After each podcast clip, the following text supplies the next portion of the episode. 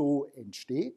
Da werden bestimmte kognitive Elemente in einem äh, lebenslangen oder zumindest lange Zeit dauernden Prozess zusammen zu einer Art von Schiene verbacken und aus dem Ganzen dieser Schiene ergibt sich dann quasi ein Revier, man könnte das auch als Netzwerk zeigen, wo wir uns immer wieder herumbegeben. Nicht einfach starr, äh, das ist nicht gerade so starr vielleicht wie eine Schiene, man könnte auch ein etwas lockeres Wegsystem hier ohne weiteres brauchen, aber es sind Fühl-, Denk-, Verhaltenswege, die äh, angelegt sind in der Aktion, die, sie, die wir internalisieren und automatisieren, die weitgehend unbewusst werden. Und das sind dann Fühl-Denk, Verhaltensschienen, denen entlang wir uns bewegen. Und gleichzeitig bilden diese Eigenwelten, die wir da ausgebildet haben, eine Art von Attraktor. Äh, die, der ganze chaostheoretische Ansatz ist mir äh, im Laufe der Jahre zentral wichtig geworden. Ich hoffe, vielleicht noch heute und vielleicht erst morgen Ihnen das noch im Einzelnen begründen zu können. Aber der Attraktor, der, äh, der, unter dem man dieses, diese Eigenwelten als begrifflich fassen kann, ist eben dadurch charakterisiert, dass wenn ich einmal so auf einer Schiene bin, dann zieht es mich sozusagen hinein, nicht wenn ich zum Beispiel äh, das, das Wort, je nachdem in welchem Lager ich äh, mich befinde, Araber höre oder Jude höre oder Kommunist oder Kapitalist, das sind Reizworte, nicht? Die führen geradewegs auf einer solchen Schiene zu einer ganzen Welt, nicht? Mit dem Begriff Kapitalismus haben sie im Lauf ihres Lebens gewisse Affekte und kognitive Elemente verbunden, denen reisen sie blitzschnell nach und in ihrem Geist ist jetzt schon ein ganzes Gebilde von, was das alles eigentlich ist und wohin sich das verzweigt, der Kapitalismus entstanden nicht. Und genau gleich mit jedem anderen solchen affektiv-kognitiven Reizwort. Und äh, wenn Sie nun, wenn Sie nun äh, die äh, irgendwo auf eine solche Schiene genommen wird, dann wird diese Eigenwelt aktiviert und ohne es zu wissen, äh, fahren Sie auf diesem Netzwerk mit einigem Automatismus, auch mit einigen Freiheitsgraden selbstverständlich herum. Es kommt dann noch dazu, dass diese Eigenwelten natürlich nicht einfach fix und ein für alle Mal gebildet sind, sondern durch ganz bestimmte neue Erfahrungen neu gewertet werden können, aber leicht ist das nicht.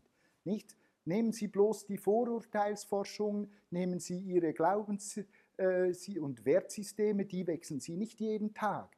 Die Verbindungen von, und das wäre auch furchtbar, nicht wenn Sie das wechseln würden. Das wäre nämlich eine völlig unphysiologisch und unmögliche äh, Diskontinuität im Leben, wenn Sie immer wieder andere und neue Affekte an dieselben Kognitionen heften würden. Es ist, äh, heften würden.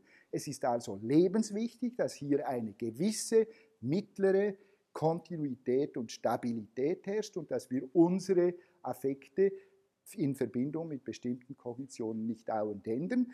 Wir haben auch schon beim Beispiel von Depression und Manie gesehen, dass das kippen kann, dass es zu einseitig auf die eine oder andere äh, Richtung kommen kann. Und bei der Schizophrenie beispielsweise ist zumindest in den Anfangsstadien nach, dieser, äh, nach diesem Ansatz und nach meiner Interpretation eben eine zu lockere Verbindung zwischen Affektwertungen, positiven, negativen Affekten und der verfügbaren Kognitionswelt die für mich bei weitem ähm, plausibelste Hypothese über das, die tiefere Struktur, das tiefere Wesen eben gerade der schizophrenen Psychose. Es gibt dann allerdings im Laufe der Zeit hier komplexe Gegenregulationen, die machen, dass aus dieser äh, Überlabilität und auch Überempfindlichkeit, die in den Anfangsstadien der Schizophrenie in der Regel sehr äh, evident festzustellen wird, schließlich eine äh, zu große Einseitigkeit, eine sogenannte Affektverflachung und eine Rigidität des Fühlens und Denkens resultiert, wobei die anfängliche äh, Labilität nach wie vor untergründig vorhanden ist, wie jeder weiß, der Schizophrene etwas näher kennt. Nun, äh, diese paar Bilder sollten quasi den Einstieg äh, ermöglichen und ich werde mich jetzt im, äh, im nächsten Teil, den ich Ihnen bringen wird, werde auf Sie immer wieder etwas beziehen. Es wird jetzt sozusagen etwas kognitiver und theoretischer und weniger bildhaft.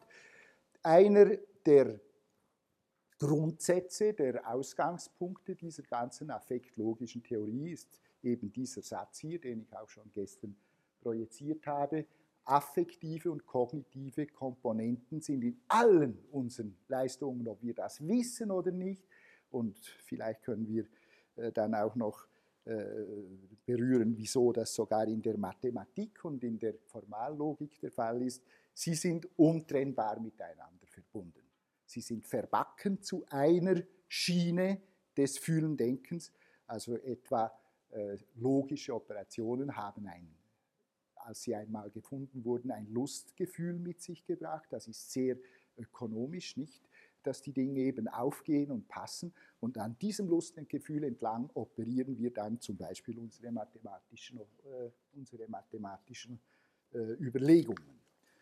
Nun, äh, ich, die Frage der, der Definitionen spielt für diejenigen, die sich mit dieser ganzen Lehre der Affekte und Kognitionen äh, befasst haben, eine sehr wesentliche und gleichzeitig äh, schwer zu bewältigende Rolle. Ich habe gestern schon die Definition der Affekte gebracht, die dieser Affektlogik zugrunde liegt. Es sind umfassende Gestimmtheiten. Ich möchte noch einmal darauf hinweisen, da ist der Körper voll inbegriffen. Der Ort der Gefühle ist der Körper in erster Linie. Im ganzen Körper sitzen die Gefühle, im Gedärme, im, im, äh, über die Leber kriechen sie, an das Herz lassen sie höher schlagen, die Pupillen sich erweitern und so weiter. Und gleichzeitig können, müssen aber nicht unbedingt immer auch psychisch bewusst manifest sein. Man kann nicht nicht affektiv sein, das ist völlig unmöglich bei dieser Definition. Man ist immer in irgendeiner Befindlichkeit Interessant ist auch äh, die Frage, was ist denn eigentlich eine Kognition? Auch da finden Sie in der gesamten Literatur unendlich viele äh, verschiedene Haarspaltereien, würde ich jetzt einmal etwas despektierlich sagen. Es kommt auf die Perspektive an und auf die, die ganze, den ganzen Ansatz, äh, in dem sich eine Theorie drin befindet. Ich brauche in meiner äh, Theorie diese sehr äh, grundlegende würde ich einmal sagen, Definition. Das ist das Wahrnehmen von Unterschieden. Das bedeutet nämlich, dass das Wahrnehmen etwas wie Kognition im Sinn des Wahrnehmens bereits bis weit ins Tierreich, ja bis zum Einzeller hinab eigentlich feststellbar ist. Und ich kann hier einschieben, ich schreibe im Moment neben dem Buch äh, mit einem Evolutionsbiologen aus, de, aus Wien, äh, gerade einen Artikel, wo wir zu, zusammen eben untersuchen, wie der Ursprung von Affektivität und Kognition eben bis hin weit ins Tier, also bis zu den elementarsten Organismen hinab festgestellt werden kann. Das bedeutet natürlich, dass nach dieser Definition jedes Tier selbstverständlich Affekte hat, es hat Befindlichkeiten, es ist ob man dem nun Angst oder Sympathikotonus oder was sagt, das ist ja eigentlich gleich, aber es hat sie nicht. Nun, in, äh, auch eine Frage ist, was ist denn Logik? Ich brauche den Begriff der Logik hier in einem weiten Sinn, nämlich die Art und Weise, wie diese Kognitionen im äh, soeben definierten Sinn selektioniert und miteinander verknüpft werden. Das ist nun eine weite Definition von Logik. Nicht? Das ist nicht die De äh, Definition der aristotelischen Formallogik oder der Leibnizischen oder der Logik, wie sie uns im gewöhnlichen Sprachgebrauch einerseits erscheint, nämlich eine sehr auf eine ganz bestimmte äh, Grundsätze eingeengte Art des Denkens, sondern es ist eine weitere, die aber äh, auch im Sprachgebrauch durchaus vorliegt, nicht? wenn wir so etwas genereller von Logik, die Logik des Krieges, die Logik des Friedens oder solche Sachen äh, sagen zum Beispiel, das ist nicht logisch, was du da machst, dann meinen wir nicht die aristotelische, sondern eine Alltagslogik. Und das ist wieder schon etwas anderes. Das ist die Art und Weise, wie wir bestimmte kognitive Elemente miteinander verknüpfen.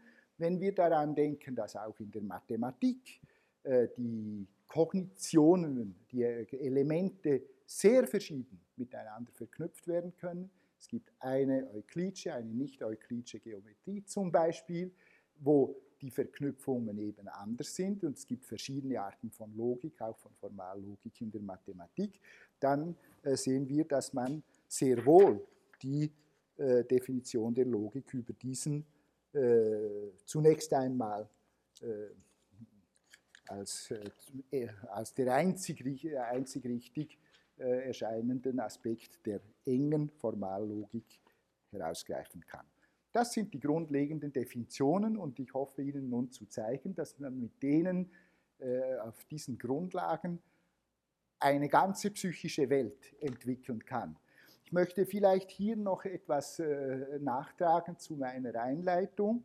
Also in meiner Sicht, die natürlich in mit meiner Eigenwelt, die ich entwickelt habe, zu tun hat. Aber in meiner Sicht sind diese äh, ganzen äh, theoretischen Ansätze nicht ganz, wie soll ich sagen, ähm, sie, sie, sie haben nicht nur einen weiten Ansatz, sondern sie haben auch Implikationen, die zum Teil nicht einfach nur schön und interessant sind. Es, könnte, es gibt auch Gefahren, mit diesem Ansatz, wenn man nämlich versteht, wie die Kognitionen und die Affekte zusammen sich verschmelzen zu Schienen. Ich erinnere nur an die Reklame oder an die Propaganda von Goebbels zum Beispiel. Äh, braucht nicht die zu sein, hier kann eine andere sein. Dann weiß man, mit, mit dem Wissen um diese Zusammenhänge kann man allerhand, allerhand auch anstellen. Ich möchte das doch hier noch gerade einschieben. Ich bringe Ihnen diese Theorie nicht triumphalistisch, äh, das ist toll, jetzt wissen wir etwas mehr, aber sie ist auch überall im Kommen, das ist zu spüren schon an den Büchern, die ich am Anfang äh, äh, genannt habe. Das ist ein kollektiver, ein kollektiver Erkenntnisprozess, wiederum eine Affektkognitionsschine, die voranschreitet, selbstorganisatorisch, unaufhaltsam, nicht ganz. Äh, die Chaostheorie wird uns zeigen, dass man äh, kleine Freiheitsgrade einbauen kann, die äh, manchmal auch zu relativ großen Langzeitauswirkungen führen können.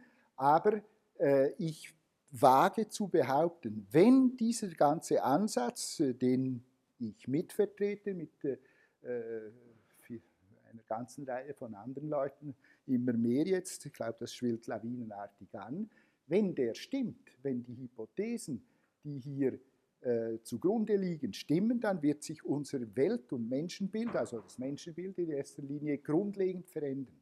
Es wird sich verändern den, im Laufe der nächsten Zeit, sehr umfassend.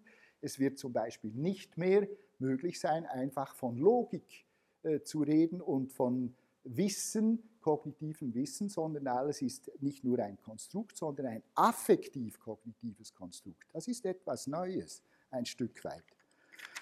Ja, also, jetzt diese Elemente, die ich Ihnen jetzt definitorisch genannt habe, die verquicken, vermischen sich in der Aktion und verbacken sich zu Fühl-, Denk-, Verhaltens- oder Handlungsprogrammen kann auch sagen, affektiv-kognitiven Bezugssystemen. Früher habe ich eher diesen Ausdruck vorgezogen, jetzt äh, brauche ich eher den Ausdruck Programme, aber es, sind, es ist, wie ich schon gestern übrigens präzisiert habe, synonym, einfach der Klarheit halber.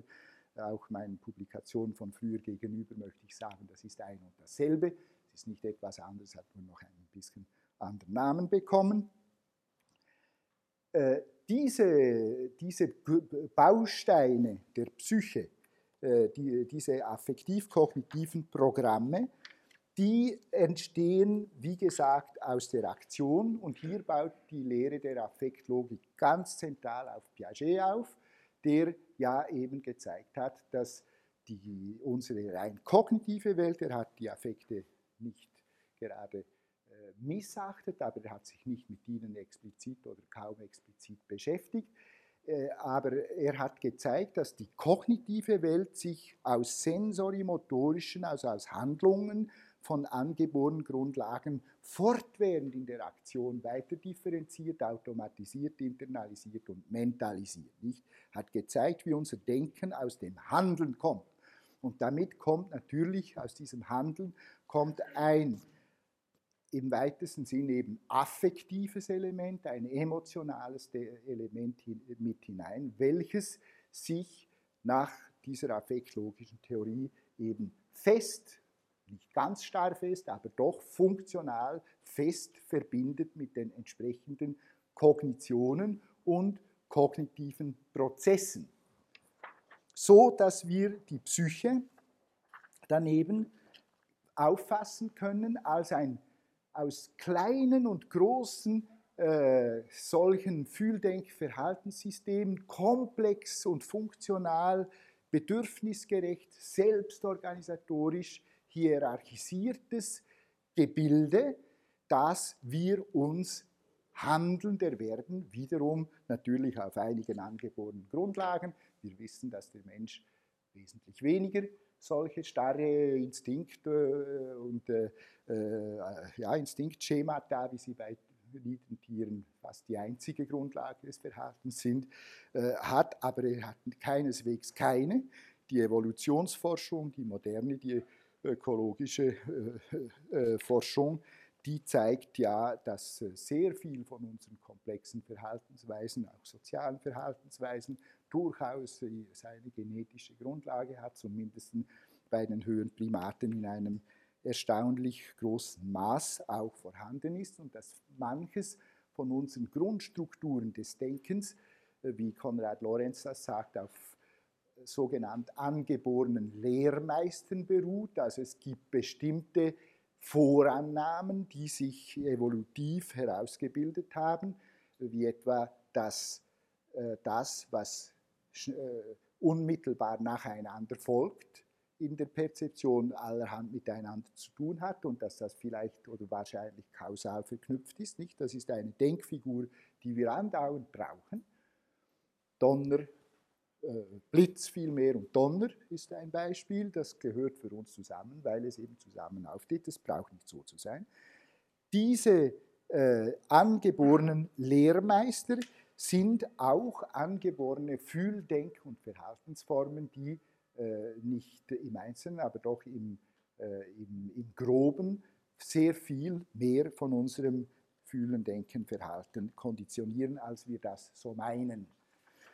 Äh, jetzt ähm, noch einen kleinen Exkurs in die Neurobiologie die Neurobiologie, die moderne, die effektiv, wie gestern das Herr Roth sagte, rasante Fortschritte gemacht hat die letzten 10, 20 Jahre, dieses Jahrzehnt des Gehirns, äh, die hat äh, eigentlich praktisch alles, was ich hier in dieser Affektlogik äh, auch von anderer Seite, von anderen, auf anderer Basis konzeptualisiert hat, nicht nur verankert äh, in einer biologischen, in biologischen, äh, neurobiologischen Befunden, sondern sie ist laufend daran, neue äh, Bestätigungen und neue Klarheiten zu bringen, zumal darüber, dass eben Fühl-, Denkverhaltenssysteme zu integrierten neurobiologischen Systemen äh,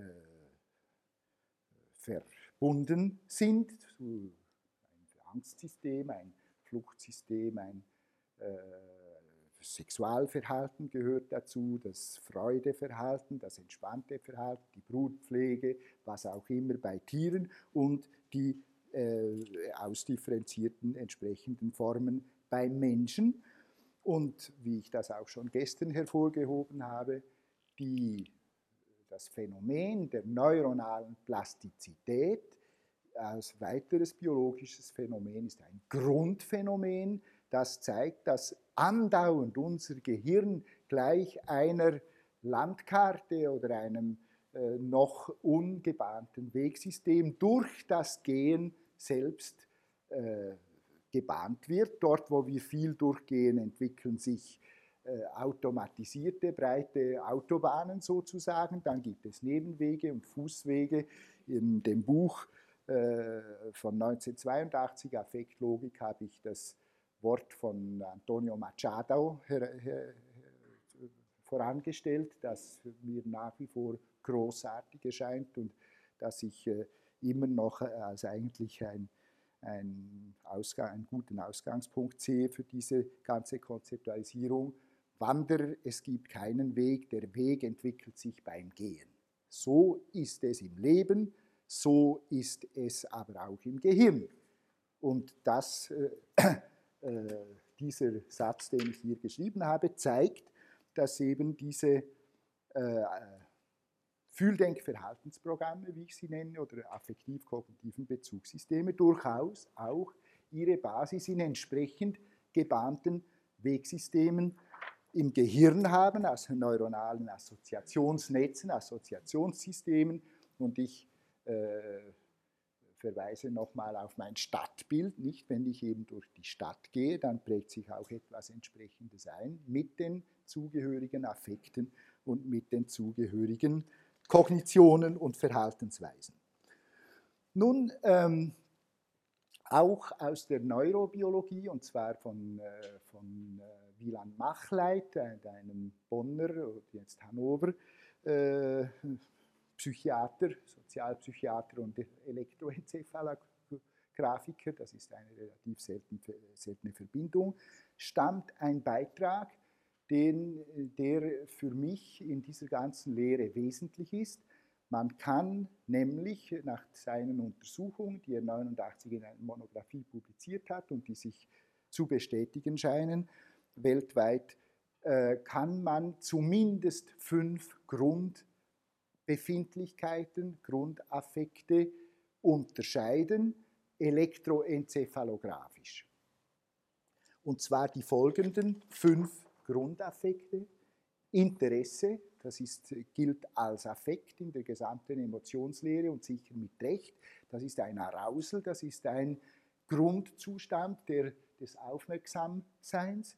Zweitens ein Angst, das ist ein klar unterscheidbarer, auch elektroenzephalografisch klar unterscheidbarer anderer Zustand, ein anderer Hirnfunktionszustand ist auch ein anderer biochemischer Zustand, schon auf zerebralem Niveau, äh, selbstverständlich auf vegetativem und äh, sensori sensorimotorischem Niveau ganz genau gleich. Drittens Wut, viertens Trauer, fünftens Freude, Lust. Selbstverständlich haben wir damit die ungeheuer nuancenreiche Palette der Gefühle, der Affekte, der möglichen Zustände in keiner Weise erschöpft, aber die gesamte Emotionslehre geht davon aus, dass es doch einige wenige Grundzustände gibt. Diese fünf kommen immer wieder. Es wird dann auch noch anderes genannt, wie Scham, Ekel, Abscheu, äh, als mögliche Kandidaten für genetisch tief verankerte Grundzustände. Andere finden, das sind schon Mischzustände. Diese Frage ist offen. Aber um die, den ganzen Approach etwas zu vereinfachen, möchte ich im Folgenden im Wesentlichen von, von diesen fünf Grundzuständen reden und ein bisschen mal so tun, wie wenn wir nur oder vorwiegend diese fünf hätten. Im Hinterkopf werden wir andauernd behalten, dass dem natürlich nicht so ist, sondern dass das nur eine, äh, eine äh, ganz äh, kleine, aber doch grundlegende Auswahl ist. Nun, schon diesen fünf Grundzuständen können wir biologisch äh, ganz le lebenswichtige, überlebenswichtige Funktionen zuordnen und ich komme nun bereits zu etwas, was ich auch für zentral halte im ganzen äh, konzeptuellen Gebäude, das ich Ihnen vorschlage, nämlich der Nutzen der Gefühle. Im Allgemeinen die Funktion der Gefühle kann man etwas weniger tendenziös sagen, aber im so im allgemeinen Sprachgebrauch, in der Wirtschaft, in der Wissenschaft zumal und auch anderswo, ist man ja der Meinung, die Gefühle, das ist so ein peinliches Nebendran, das sollte man eigentlich ausschalten, das, das äh, ist äh, etwas Tierisches sozusagen und der Mensch zeichnet sich dadurch aus, dass er eben solche Gefühle nicht hat oder wenn er sie hat, versteckt und beherrscht. Ich bin da sehr, sehr anderer Meinung, unter anderem auch aufgrund von ähm, evolutionären äh, Überlegungen oder vielmehr Befunden, aber auch von Befunden und Überlegungen, die voll auf dem humanen Niveau allein sich ansiedeln lassen. Also Interesse, wenn das eine Grundbefindlichkeit ist, das sich ausspannt zwischen totalem Desinteresse, der Gleichgültigkeit auf der einen Seite und einem wachen Interesse, wie ich hoffe, dass es hier etwas vorherrscht, sozusagen, nicht? Das ist zunächst mal ein Zustand des eben Aufmerksamseins oder Wachseins, das weckt unsere Lebensgeister und macht sie bereit, sozusagen, wenn man das trennen will, um etwas aufzunehmen. Und ist natürlich insofern von größter Wichtigkeit. Man kennt das aus der Pathologie. Ein Kind, ein Mensch, der aus pathologischen Gründen eben diese Anregbarkeit nicht hat, der ist schwerstens beeinträchtigt und ist evolutionär mit jeder Sicherheit bald einmal eliminiert worden. Die Angst, auch die Angst, da wäre sehr viel zu sagen, Psychotherapie äh, und auch das, äh, die soziale, der soziale Umgang mit dem Phänomen der Angst ist meistens, die Angst muss weg. Ich halte das für kompletten Unsinn. Kompletten Unsinn. Die Angst muss her. Die Angst ist ein ungeheuer wichtiger Regulator. Es zeigt uns, wo die Gefahren sind. Das heißt ja nicht, dass jede Angst, äh, obwohl die Gefahr besteht, mit Paranoiden, also mit äh, Zerrbildern, kognitiven verbunden wird. Aber wenn wir keine Angst mehr vor der Atombombe haben, zum Beispiel, oder von vielen, vielen anderen äh, solchen Dingen, dann kommen wir einfach um. Und äh, auch wenn wir keine Angst haben, über die Straße zu gehen, dann kommen wir ganz genau gleich um. Nicht? Die Angst ist ein grundlegend wichtiger äh, Regulator und, unseres Denkens und Verhaltens und seine äh, grundlegende Funktion ist sicher, die Gefahr abzuwenden, die Gefahr zu erkennen, indem wir sie nämlich unsere Aufmerksamkeit, wie wir dann sehen werden, fokussiert auf etwas hin und gleichzeitig sie zu vermeiden, sie abzuwenden. Jetzt kommen wir zur, zum Grundgefühl der Wut. Auch die Wut wird ja sehr oft als etwas, das weg müsste, äh, angesehen im, im, zwischenmenschlichen Verkehr, im Verkehr äh, zwischen Gruppen, zwischen Völkern. Die Aggressivität ist natürlich kein schönes Phänomen, aber es ist ein absolut unumgängliches Phänomen. Und zwar vom kleinsten zwischenmenschlichen Verkehr an bis zum größten und seine Hauptfunktion ist zu sagen, halt bis hierher und nicht weiter. Das ist nötig, damit ein Organismus seine Integrität bewahrt, weil jeder Organismus ebenfalls aufgrund dieser Aggressionsstimmung oder Wutstimmung, die tief als sinnvoll in uns eingebrannt ist, die Tendenz hat, seine Grenzen auszubreiten. Wir müssen sagen, halt, nein, hier nicht weiter.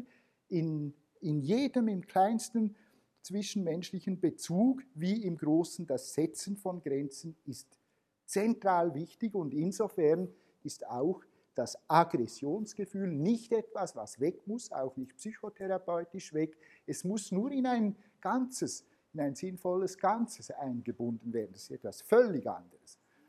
Und Sie sehen, dieser ganze Ansatz so äh, elementweise bekommt er vielleicht doch langsam auch äh, äh, direkter, äh, direktere Bezüge zu dem, was uns jeden Tag beschäftigt und uns jeden, was wir jeden Tag erleben. Und Sie werden vielleicht auch äh, langsam erkennen, dass diese Bezüge die Akzente etwas anders setzen, als wir uns in manchen äh, Konzeptualisierungen auch äh, psychotherapeutischer Art vielleicht so gewohnt sind. Ein ebenso äh, Grundlegendes und vielleicht aus dem Grund zu einem Grundgefühl evolutionär gewordenen, äh, gewordenes Gefühl, ein grundlegender Affekt, das ist die Trauer. Die Trauergefühle, die man durchaus auch schon bei Tieren sehen kann, nicht? Äh, und zwar schon bei Vögeln und bei, also nicht nur bei den höchsten Primaten. Das ist die Verarbeitung, wie das natürlich Freud in erster Linie großartig äh, herausgearbeitet hat, das ist die Verarbeitung von Verlusten. Und Verluste, das ist etwas, was wir nun andauernd lebensimmanent zu verarbeiten haben. Folglich soll Trauer sein, auch die Trauer soll nicht weg. Wir wissen ja, eine unbewältigte Trauerarbeit, das führt zu äh, allen möglichen Störungen. Nicht wenige Störungen kommen davon, dass man nicht trauern kann, das weiß jeder Psychotherapeut. Und insofern ist eben auch dieses Grundgefühl hat, äh, ein hochnützliches, ein wertvolles, ein sinnvolles Gefühl, das ebenfalls nicht weg soll, sondern durchlaufen werden soll.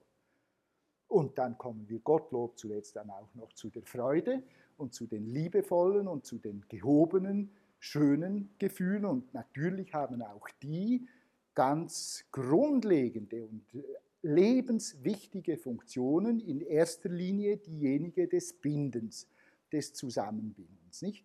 Was wir eben mit äh, positiven Gefühlen bewege, belegen, sei das nun bloß eine Stadt, wie ich das im ersten äh, Bild, oder eine Straße oder ein Park, oder sei es ein Mensch, oder sei es eine Sache, also eine Theorie oder eine, eine, ein Anliegen, ein Ziel, nicht?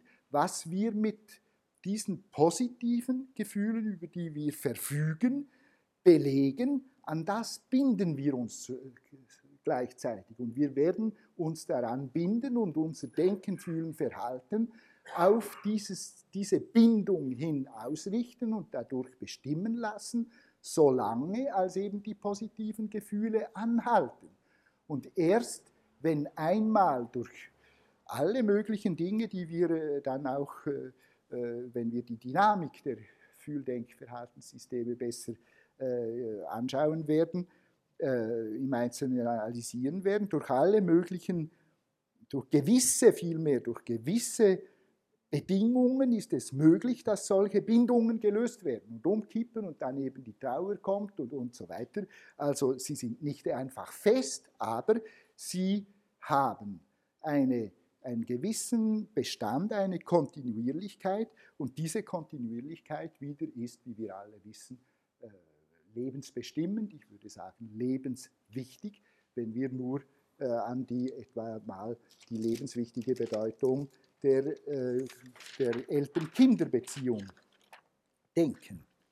Nun, aus all diesen Sachen, und es wird jetzt langsam 4 Uhr und ich will äh, zum äh, äh, Ende meines ersten Einführungsteils kommen, aus all diesen Verhältnissen wird schon erkennbar, Affekte haben grundlegende organisatorische und integratorische Wirkungen auf das Denken und man müsste anfügen auf das Verhalten. Und von daher kommen wir dann weiter zur Analyse dieser äh, Wirkungen und wir erkennen zum Beispiel, Affekte wirken zunächst einmal als Motivatoren, als Aktivatoren und Energieträger, wenn wir nicht irgendetwas mit Affekt belegen. Wir wollen jetzt äh, dorthin und dahin gehen, weil uns das eben anzieht und gefällt. Das ist ein Affekt in meinem Sinn da tun wir gar nichts. Nicht? Das gibt übrigens auch den Bezug zum sehr interessanten Phänomen des Willens, der ein affektives Phänomen ist, der Wille. Die Affekte sind Energieträger, wenn wir vielleicht morgen dann über die chaostheoretischen Aspekte der ganzen Konzeptualisierung reden werden, dann werden wir sehen, dass das ganz, ganz wichtig ist, dass die Affekte Energieträger sind, weil nämlich die Energie im der chaostheoretischen Konzeptualisierung von Dynamik eine zentrale Rolle spielt. Die Affekte sind Organisatoren und Integratoren. Sie verbinden ein Verhalten zu einem Ganzen, zu einem sinnvollen Ganzen. Sie, ein Verhalten und die zugehörigen Kognitionen, etwa alle Kognitionen, die mit Gefahr zu tun haben, in den Bergen, in der Stadt, wo auch immer, werden zu einem Ganzen verbunden, organisiert durch den Affekt Angst und Gefahr und werden zu einem Ganzen verbunden, das ich vermeide. Nicht in den Bergen, wer von euch Bergsteiger ist, der kennt das bestens, äh, besteht das Verhalten darin, dass man sich Routen wählt, wo man durchkommt, wo es eben nicht so gefährlich ist. Nicht nur in den Bergen, im Leben überhaupt im Grunde. Sie sind da eben auch ein Leim und ein Bindegewebe. Sie binden zusammen, sie binden solche zusammen funktional zusammengehörige ganze äh, äh viel mehr Elemente oder Fragmente zu einem Ganzen zusammen. Die Affekte sind selbstverständlich Filter, nicht? Sie sind selektive Filter. Wenn hier ein Feuer ausbricht, und da kommen wir sofort alle in den Zustand der Angst und sie werden mir überhaupt nicht mehr zuhören, dabei kann ich ihnen Gift aufgeben, nicht? Sondern, und sie werden nicht mehr das noch schnell aufschreiben wollen, sondern sie wollen zur Tür raus, nicht? Das macht der Affekt. Dass der Affekt zeigt, wo ist die Tür und der ganze Rest ist weg, nicht? Und damit sind eben die Affekte hoch lebenswichtige Filter, Selektionierer, Pforten, Schleusen könnte man auch sagen, Sie sind äh, gleichzeitig Vereinfacher der Situation. Wir müssen ja dauernd auswählen, nicht? Wenn eben hier ein Feuer ausbricht, sollen Sie bitte auswählen, was, zu, was Ihnen zur Rettung verhilft und nicht auf alles andere Mögliche noch äh, achten. Äh, das Vereinfachen, dem kann man etwas gelehrter auch sagen, Komplexitätsreduktion, äh, kybernetisch, nicht? Und wer heute ein bisschen in sich in diesen Gebilden, äh, äh, Bereichen bewegt, weiß, dass, dass der Begriff der Komplexitätsreduktion in überall, also nicht überall, aber in sehr vielen Bereichen heute ein zentraler Begriff geworden ist, etwa in der künstlichen Intelligenz, im Computerwesen, aber auch eben in der ganzen Komplexitätslehre. Sie sind hierarchische Ordner, das ist eigentlich mit dem Filter auch schon impliziert, aber es ist eben eine feine hierarchische Ordnung. Ihr ganzer Tag von heute ist hierarchisch geordnet, nicht durch bestimmte Affektwertungen, die Sie an alles Mögliche, an das Programm hier, an äh, die, die, Tatsache, dass Sie wissen, Sie wollen dann irgendwo essen gehen und was tue ich am Abend, schön geordnet das Ganze. Das sind die Affekte, die das tun, nicht die Affekt, affektiven Belegungen und nicht etwa eine affektfreie Logik, die es ja gar nicht gibt. Äh, ja, sie sind Kontroll- und Ordnungsparameter, auf das kann ich erst morgen eingehen, wenn wir zu dem chaostheoretischen äh, Aspekt des Ganzen kommen. Und, äh, last but not least, würde ich sagen, äh, die Affekte sind natürlich in der sozialen Kommunikation entscheidend wichtig sowohl bindend wie grenzensetzend, wie Trauer und Ablösung ermöglichend, wie Vermeidungsverhalten ermöglichen, kurz die Affekte ordnen, strukturieren, färben sinnvoll den gesamten sozialen Raum. Im Kleinen, der Familie, in kleinen Gruppe, hier, Geschehen hier, wie im Großen, nicht? Wie Feind-Freund-Bezeichnungen, alles das sind affektive Belegungen von Kognitionen, mit, die dann das unser Verhalten regulieren. Damit bin ich äh, also am Schluss, und das ist gerade genau 4 Uhr, äh, meiner äh, kurzen Einleitung und ich hoffe, dass wir genügend Diskussionsstoff haben. Ich würde vorschlagen, dass wir doch etwa fünf oder zehn Minuten Sauerstoff schöpfen und dann uns in die Diskussion stürzen.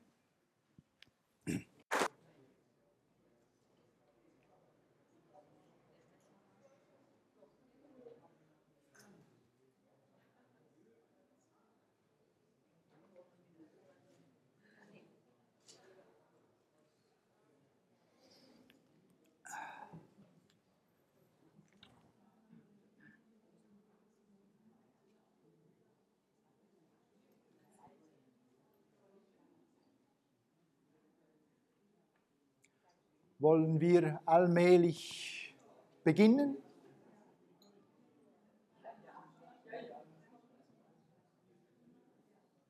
Also, ich glaube, wenn wir wollen jetzt doch langsam wieder ins Gespräch kommen. ich äh, schlage vor, wir probieren frei zu diskutieren. Wer möchte gerne? Bitte?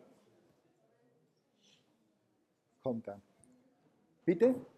Also meine Frage äh, dreht sich um den Zusammenhang von äh, Gefühlen und Kognition. Zwar würde gerne äh, hören von Ihnen, ob dieser Zusammenhang möglich ist, dass man eben meint, dass Gefühle so Attraktoren von Kognitionen sind, so im, im Sinne dieser Lehrmeister von Lorenz, ob es Ja. möglich ist, äh, dass durch die evolutionsentwickelte äh, Kognitionen, also diese sehr äh, bewertend überdenkt haben, dass sie die verdichten und dass äh, eben so ein Attraktor entsteht, der beispielsweise dann Interesse Ja, also Sie haben mich ja auch schon in der äh, Pause kurz angesprochen und äh, was Sie da noch dazu als Argument gebracht haben, ist, wenn ich Sie recht verstanden hatte, äh, sind denn die Gefühle nicht auch Unterscheidungen, nicht? Und in, dem Sinn Kognitionen. Und also ich, die ganze Frage der Definitionen ist das Heikelste am Ganzen. Und es gibt es gibt wirklich jede Menge von Definitionen. Es gibt so viele Definitionen, zum Beispiel auch die Ihre in der Literatur, dass man äh, sich immer auf etwas berufen kann und auch immer Argumente findet. Nicht? Aber ich habe in meiner Konzeptualisierung scharf und klar unterschieden zwischen äh, Kognitionen und Affekten also die, die Affekte in meinem Sinn sind keine Wahrnehmungen, obwohl wir natürlich mit dem Gefühl sozusagen die Welt eben strukturieren und wahrnehmen. Sie, sie sind aber mit den Kognitionen untrennbar verbunden und zwar in einer Wechselwirkung, nicht nur in einer einseitigen Wirkung. Es ist also nicht so, dass die Affekte einfach die Kognitionen anziehen, sondern umgekehrt ist auch gefahren. Also wenn Sie die Nachricht bekommen, in der Zeitung lesen, wo kein Affektfarbe mal ist, dass äh, in Ihrem Heimatort eine schwere Katastrophe passiert ist oder gar jemand umgekommen oder was auch immer, nicht? Das ist zunächst eine reine Kognition, eine Unterscheidung und sofort wird das einen bestimmten Affektzustand bei Ihnen mobilisieren. Und mein Beispiel vom Feuer vorher auch.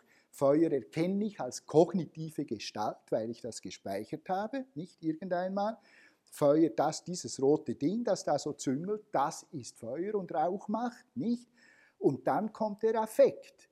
Umgekehrt, wenn ich in einem Affekt bin, das heißt in einer Befindlichkeit, mein ganzer Körper ist wie eine Geige, äh, so und so tönt sie und ist so und so ist sie gestimmt, nicht? Wenn ich so gestimmt bin, auf Moll, auf Trauer zum Beispiel, dann werde ich überall äh, das Traurige und das äh, Bedrückende wahrnehmen und werde mir dazu eine Welt zusammenbauen. Ich denke, und das ist ein relativ arbiträrer Beschluss, eine Setzung, nicht unbedingt eine Wahrheitsfindung, es ist eine, eine definitorische Wahrheitsfindung, wenn man diese Dinge so definiert, dann wird eine unglaubliche Verwirrung klar. Man kriegt eine Kontinuität bis hinab zu den einfachsten Formen des Lebens. Man muss nur zwei Dinge dauernd im Auge behalten. Kognition und Affekt lassen sich nicht einfach trennen in der Funktion, sondern sind eben im Gegenteil untrennbar verbunden miteinander und die Wirkungen sind zirkulär. Nicht? Es ist eine konzeptuelle Klarheit. Die Sache an sich ist ein Ganzes, ein Eins. Bitte?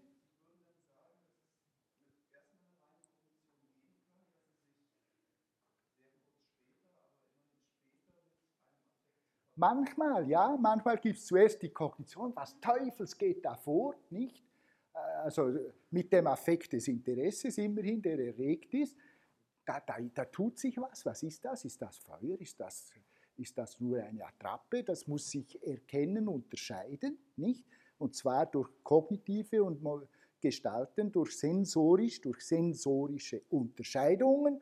Und dann kommt allenfalls der Freude- oder der Angstaffekt. Und wenn ich diesen Affekt habe kommen umgekehrt, äh, kommt eine ganze Kognitions- und äh, Denkhierarchie ins Spiel, die vorher da nicht war. Ich werde eben Hierarchien, ich werde fokussieren, ich werde alles Mögliche mobilisieren, das ich sonst nicht würde. Und insofern ist die Wechselwirkung zirkulär. Bitte?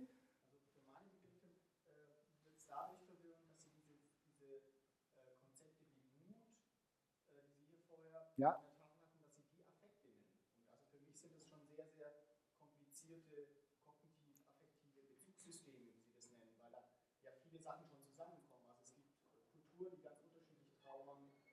Ja. schon bestimmte Kognition der Bedrohung, überhaupt sowas wie Angst wahrzunehmen.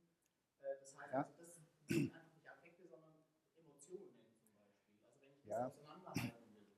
Ja, also es passiert etwas, was ich ähm, für sehr sinnvoll halte und gleichzeitig auch ein wenig befürchte, nämlich, dass wir uns in definitorischen, äh, im definitorischen ver, verlieren, denn man kann alles sagen. Sie können sagen, das sind ja mehr Emotionen, der, der, andere würde sagen, nein, das sind eher Gefühle, der dritte würde sagen, das sind Affekte.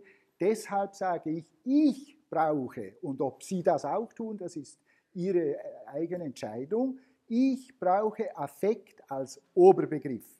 Oberbegriff und er heißt eine Gestimmtheit, eine globale Gestimmtheit, äh, die äh, psycho physisch ist, die auch das, äh, das, die zerebrale Funktionsstimmung äh, mit einschließt, nicht? Und das umfasst Emotionen, Stimmungen, Gefühle, die man auf, auf verschiedenste Weise auch definiert in der Literatur. Sie finden alles in der Literatur an Definitionen.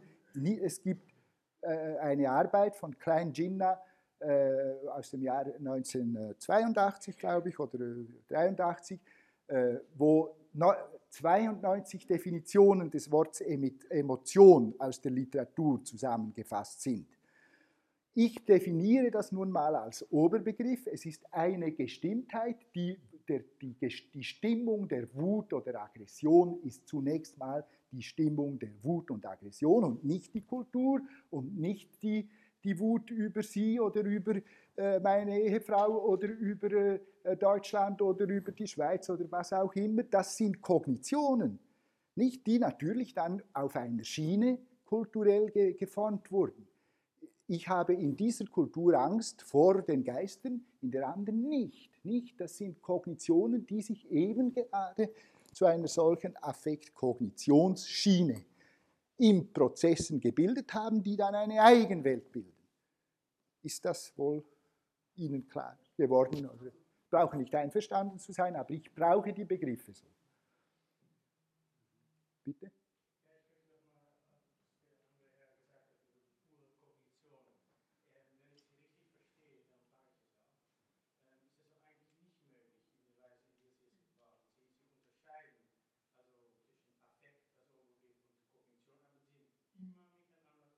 Ja.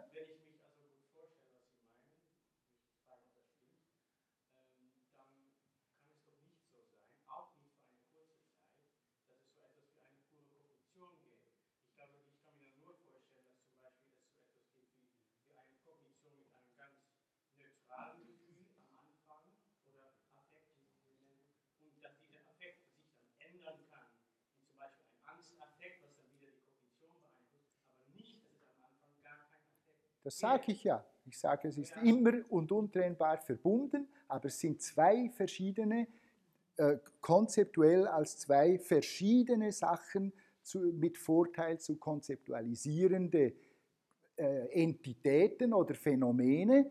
Nicht genauso wie ich sagen kann, es, ich unterscheide mal etwas, dem sage ich mal Yang, nicht? Und dem anderen sage ich Yin.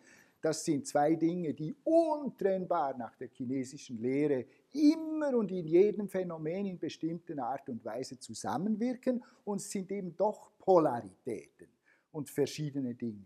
Und genau so verstehe ich die Affekte und die Kognitionen. Ich könnte vielleicht auch noch als Argument mehr so mathematischer Art äh, und für diese Unterscheidung anfügen, sehr vieles äh, könnte ich noch anfügen, aber unter anderem die, äh, die Konzeptualisierung von Spencer Brown, äh, die einigen von Ihnen vermutlich bekannt ist. Das ist ein englischer Mathematiker, auf den der Fritz Simon große, so große Stücke hält, dass er ihn einmal ein, glaube ich, ein, ein halbes Jahr hier als Gastprofessor eingeladen hat, weil der nämlich gezeigt hat, dass man aus einer Welt von Differenzen, von Unterscheidungen, von sensorischen Unterscheidungen, die Unterscheidung der Unterscheidung der Unterscheidung, das Überschreiten eines Schwellenwerts, wo ein, äh, etwas zu, ein, eines zu etwas anderem wird, also eine Differenzierung, eine Differenz, die gesamte Welt, die gesamte kognitive Welt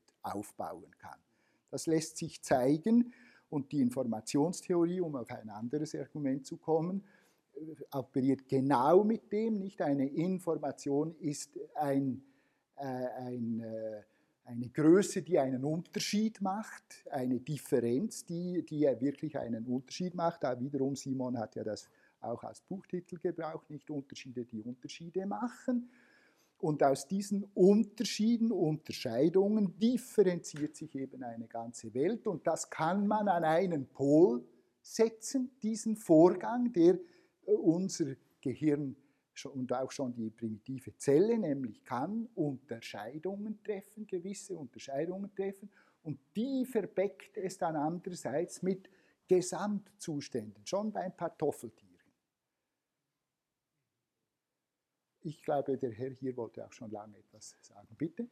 Ich habe gerade nochmal über das Wort Affekt nachgedacht und ich glaube, es kommt von Affizere. Ja, natürlich kommt es von Affizere und das gefällt mir natürlich auch. Nicht? Das affiziert eben den ganzen Körper. Ja, also affizieren, ich verstehe nicht nur anheften, sondern das kann, man kann es auch so auffassen, es hat ziemlich viele Bedeutungen in, der, äh, im, im, äh, in den Wörterbüchern, aber es bedeutet auch äh, äh, betreffen, nicht also affizieren, ich bin affiziert von dieser oder jener Sache, heißt nicht, ich bin angeheftet, sondern heißt, ich bin betroffen. Nicht? Bitte? Ja. Und dann hatten Sie das Beispiel genannt, dass man irgendwas sieht und dass man äh, versucht zu definieren. Ja. Das ist ein Feuer, das ist ein Test, ja. das ist sonst ja. irgendwas. Aber ohne das Effekt, Interesse, würde ich doch gar nicht da hinschauen.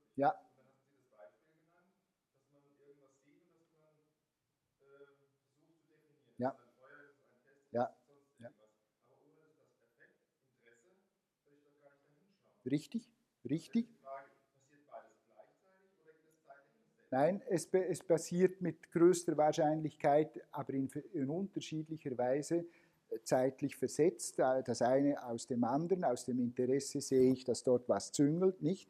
Weil dort was züngelt, das ist eine Wahrnehmung, gibt es einen anderen Affekt. Aus diesem Affekt sehe ich wieder etwas anderes. Das ist aber, wenn Sie die Literatur äh, anschauen, die Emotions- und Kognitionsliteratur, das ist seit 30 Jahren Diskussionsthema, also die Diskussion, die wir hier führen. Was ist zuerst, die Huhn, das Ei oder, oder, oder das Huhn? Die Kognition oder der Affekt ist eine ungeheure Diskussion, vor allem die letzten 10 oder 15 Jahre zwischen Leuten wie Lazarus, äh, der, der ein absoluter Kognitionstheoretiker ist und äh, ein Zayonk, ich weiß nicht genau, wie man ihn ausspricht, Zayonk vermutlich, äh, ist, der, ist, der sagt das Gegenteil.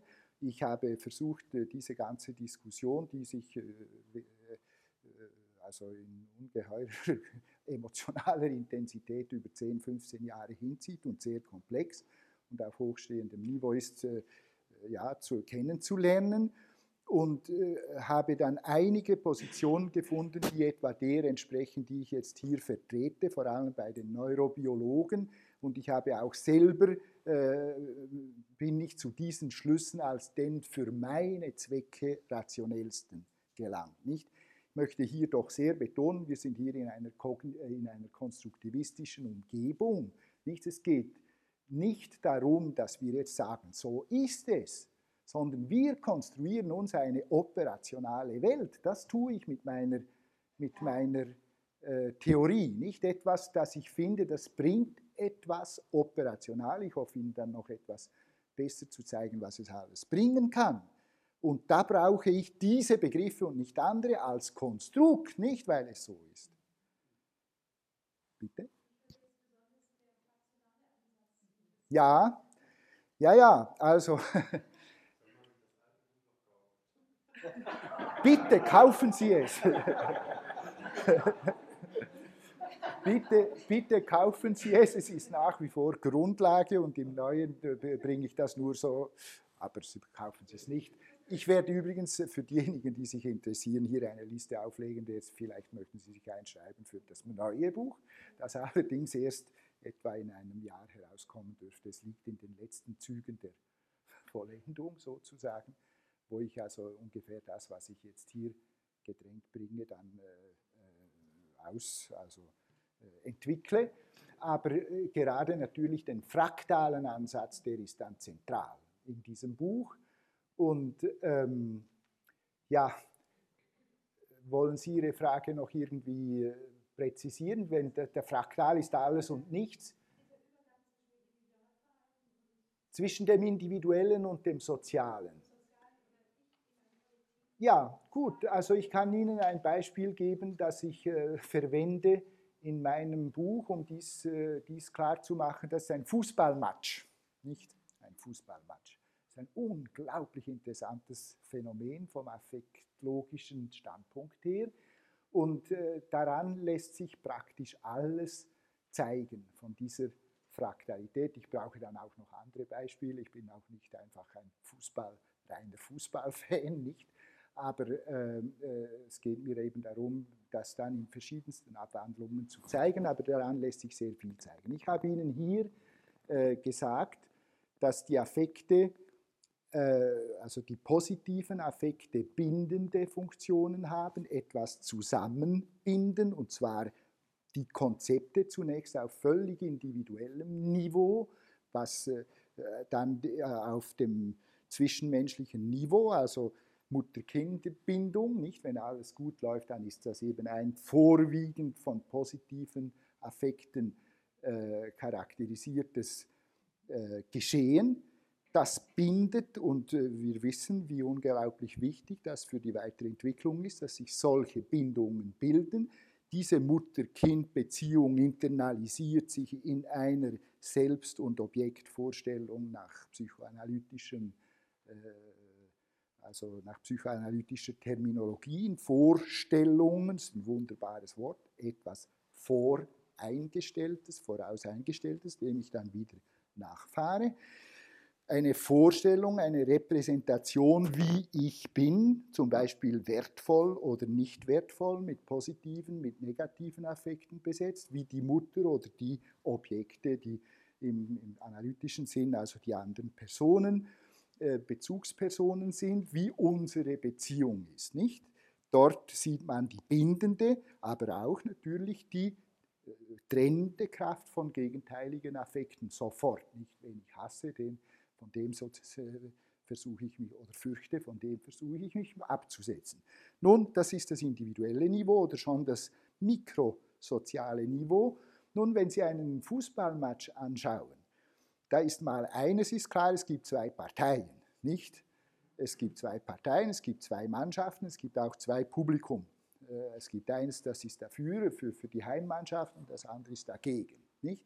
Diese, äh, die Mannschaften einerseits, mit die auch noch mit ihrem, was da noch etwa drum und dran sein mag, der Coach und was auch immer, die sind, und dann das Publikum, die sind zunächst einmal zu einem Ganzen verbacken äh, durch einen gleichen Affekt. Da sehen Sie die Organi ungeheuerliche organisatorische Wirkung des, äh, einer, einer gleichen affektiven Stimmung.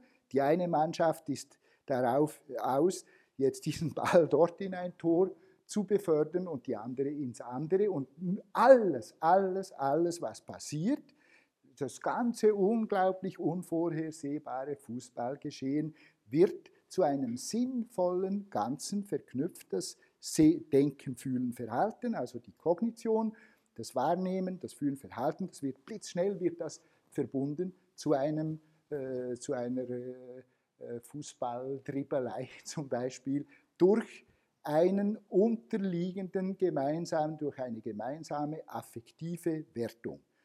Nun, da sehen Sie ein, so ein Fußballspiel also als äh, zwischen äh, zwölf und zwölf äh, Leuten oder elf und elf Leuten sich abspielendes Geschehen. Es gibt dann noch die dritte Gruppe, der Schiedsrichter, Ordnungshüter und, und weiß ich was, die wieder mit einem anderen Affekt belegt sind und das ganze Fußballstadion ist durch affektive Wertungen zu einem äh, gegliederten sozialen Gebilde organisiert, nicht? Und das Geschehen ist zu einem solchen organisiert. Nun, äh, was mich äh, fasziniert hat an diesem Beispiel, ist, dass sich natürlich noch viel äh, größere makrosoziale Wirkungen auch daran aufzeigen lassen, nicht? Wenn man daran denkt, was das dann für Wellen wirft, voraus schon und dann nachher ein Fußballspiel, also wenn etwa Deutschland zum Weltmeister wird, nicht, dann steigt das deutsche Nationalgefühl in einer ungeheuren Woge an, nicht? Die Identität und die Zeitungen sind voll und die Bierkneipen sind voll und es ist eine Euphoriewoge, die plötzlich ein Volk, das vielleicht äh, sonst nur noch aus äh, Streit und Konkurrenz bestehen mag, plötzlich wieder ein Stück weit zu einem Ganzen macht. Nicht? Der Sport hat eine ungeheure identitätsbildende Wirkung. Wenn man es noch ein klein wenig weiter ausspinnt, fraktal, wenn man will, ausspinnt, nicht, dann ist natürlich der Sport ein Surrogat des Krieges, das ist ganz klar, das ist eine Sublimation der Kämpfe zwischen Nationen, die wiederum äh, die äh, sehr oft ausgenutzt werden, um überhaupt eine äh, nationale Identität zu schaffen. Kurz, gleichartige Gefühle organisieren den sozialen Raum, sie organisieren, was passiert, die Prozesse, zwischen den Menschen auf kleinstem wie auf größtem Niveau. Ich habe das jetzt für die bindende, organisierende Kraft der Affekte gezeigt. Man könnte das genau dasselbe zeigen für alle anderen sogenannten Operatorfunktionen, zum Beispiel die Fokussierung der Aufmerksamkeit, die Hierarchisierung, die, etwas, was ich gar nicht äh, erwähnt hatte vorher, das ist die gedächtnisbildende und mobilisierende und, und speichernde Kraft wiederum der Affekte, die wiederum eine, ein ungeheuer interessanter Aspekt ist, der Affektwirkungen auf das Denken. Ist das etwa Ihre, antwortet das etwa auf Ihre Frage? Sie verstehen es nicht. Dann sagen Sie mir, was Sie nicht verstehen.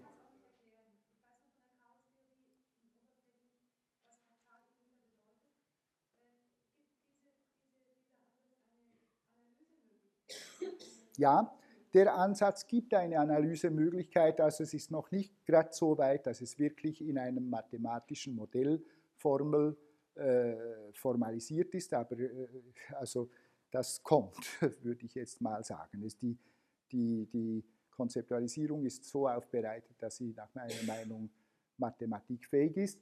Aber äh, nicht das ist jetzt hier das, äh, das Wesentliche, sondern wenn Sie mir sagen, Sie verstehen nicht so ganz, wieso das jetzt fraktal sei, ist das, dann möchte ich versuchen, das doch zu erklären. Also fraktal bedeutet, dass in einem Gebilde, sage ich jetzt einmal, welches, äh, welches sowohl mit dem Mikroskop wie auch vom Fern mit dem Fernrohr gesehen werden kann, gleiche Grundgesetzlichkeiten wirksam sind, so dass gewisse Grundformen äh,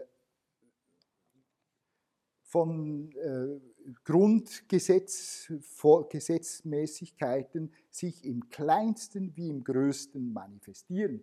Ein absolut klassisches Beispiel hierfür sind die Küstenlinien. Nicht? Also Sie nehmen die, die Küstenlinie von Frankreich etwa. Die sieht etwa so aus. Nicht? Das ist etwa die Küstenlinie von Frankreich. Nun, äh, was ich jetzt da mit dieser Bewegung beschrieben habe, das ist eine Art von, äh, eine Art von Zittern, nicht?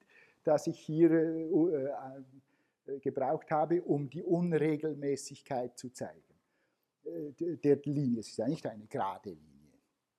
Wenn ich nun diese selbe Küstenlinie äh, hier in diesem gerade scheinenden Ausschnitt äh, etwa auf einer Karte 1 zu 100.000 oder 1 zu 50.000 anschaue, dann werde ich wiederum so etwas sehen, nicht?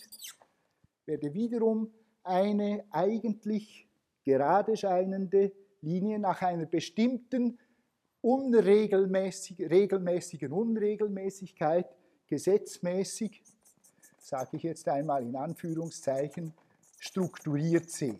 Nicht? Jetzt pflücke ich hier noch einmal von diesem äh, hunderttausender Maßstab so ein gerade scheinendes Küstenstück raus, Dieses, diese Linie hier, schaue die 1 zu 5000 an und finde wieder dasselbe, nicht?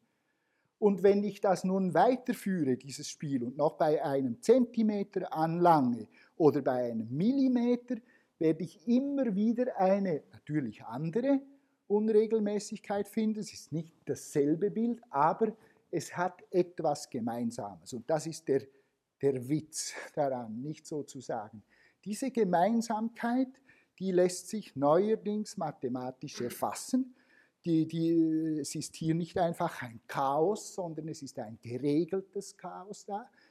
Das lässt sich als sogenannte Dimensionalität fraktal bestimmen. Das ist nicht eine Gerade, die, die eine Dimension von 2 hätte. Nicht ein Punkt hat eine Dimension von 1, eine Gerade hat eine Dimension von 2, sondern es ist etwas dazwischen, es hat etwa 1,573333. Nicht? Und dieses 1,57333 finden Sie skalenunabhängig, dimensionsunabhängig. Wenn Sie jetzt in einen Satelliten steigen und Europa von 30 Kilometer Höhe anschauen, finden Sie wiederum eine ähnliche Dimensionalität oder dieselbe. Warum? Weil an diesem Gestein in Zusammenwirkung mit dem Wasser immer wieder gleiche Gesetzmäßigkeiten angreifen. Nicht? Was da passiert im kleinsten wie im größten, solange das grundlegend ein ähnliches Kalkgestein oder Sedimentgestein, was auch immer ist, werden sie eine gleiche Dimensionalität herausfinden. Und gerade diesem Phänomen, dieser, Unregel, nein, dieser Regelmäßigkeit in der Unregelmäßigkeit sagt man Fraktalität oder Selbstähnlichkeit. Und ich meine nun, dass genau etwas Analoges sichtbar ist im psychosozialen Geschehen. Ist das jetzt klarer geworden? Also im psychosozialen Geschehen ist es etwa die Tatsache, dass diese Affekt, diese sogenannten, was ich äh, nenne, Operatorwirkungen der Affekte, die bindende Kraft, die trennende Kraft, die, die strukturierende Kraft, die fokussierende Kraft der Affekte auf die Kognition im kleinsten, in einem minutenlangen Geschehen, wie äh, in einem Lebenslauf oder in einem Tag, unserem Tag, wie in einem Gruppengeschehen, wie in einem makrosozialen Geschehen sichtbar ist. Das ist eine Hypothese und diese, für diese Hypothese spricht einiges, es gibt dann auch einige Gegenargumente selbstverständlich, aber diese Hypothese mache ich zum äh, Zentrum meiner aktuellen Reflexion, etwa in diesem Buch und jetzt hier in diesem Vortrag. Bitte?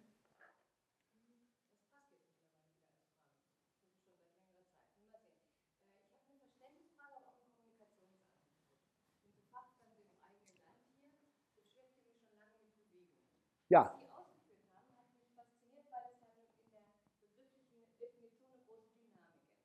Ja.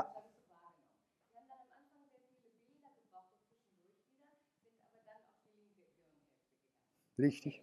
Jetzt haben Sie in der Wirkung wieder das Bildhaft und gerade mit dem Ausdruck ins Fraktal auch wieder etwas genommen, von dem ich fragen würde, oder Sie gerne fragen möchte, wie weit verwenden Sie Bildhaftes oder sagen wir mal so, mich erinnert das, was Sie beschrieben haben, Mhm. Was ist denn zum Beispiel, wenn Wut, Trauer betrachtet mhm. Was ist das mhm. mhm. Wie spielt da eine Rolle? Welche Form hat das? Was für ein Ausdruck ist da? Also inwieweit nehmen Sie Beschreibungskategorien ja. aus der Dynamik, aus der Bewegung, um eigentlich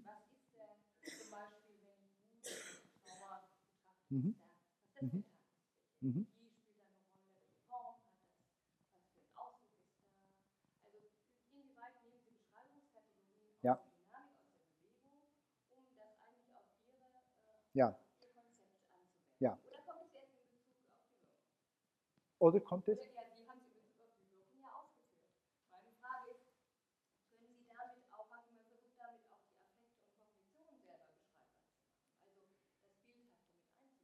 Ich denke eben ja, nicht? Also vielleicht zuerst noch zu Ihrer Frage, die ich herauszuhören meine. Sind das jetzt, wenn ich Bilder brauche, einfach bloße Analogien, die mit etwas anderem gar nichts zu tun haben oder eben eine Analogiebeziehung, die an sich verdächtig ist?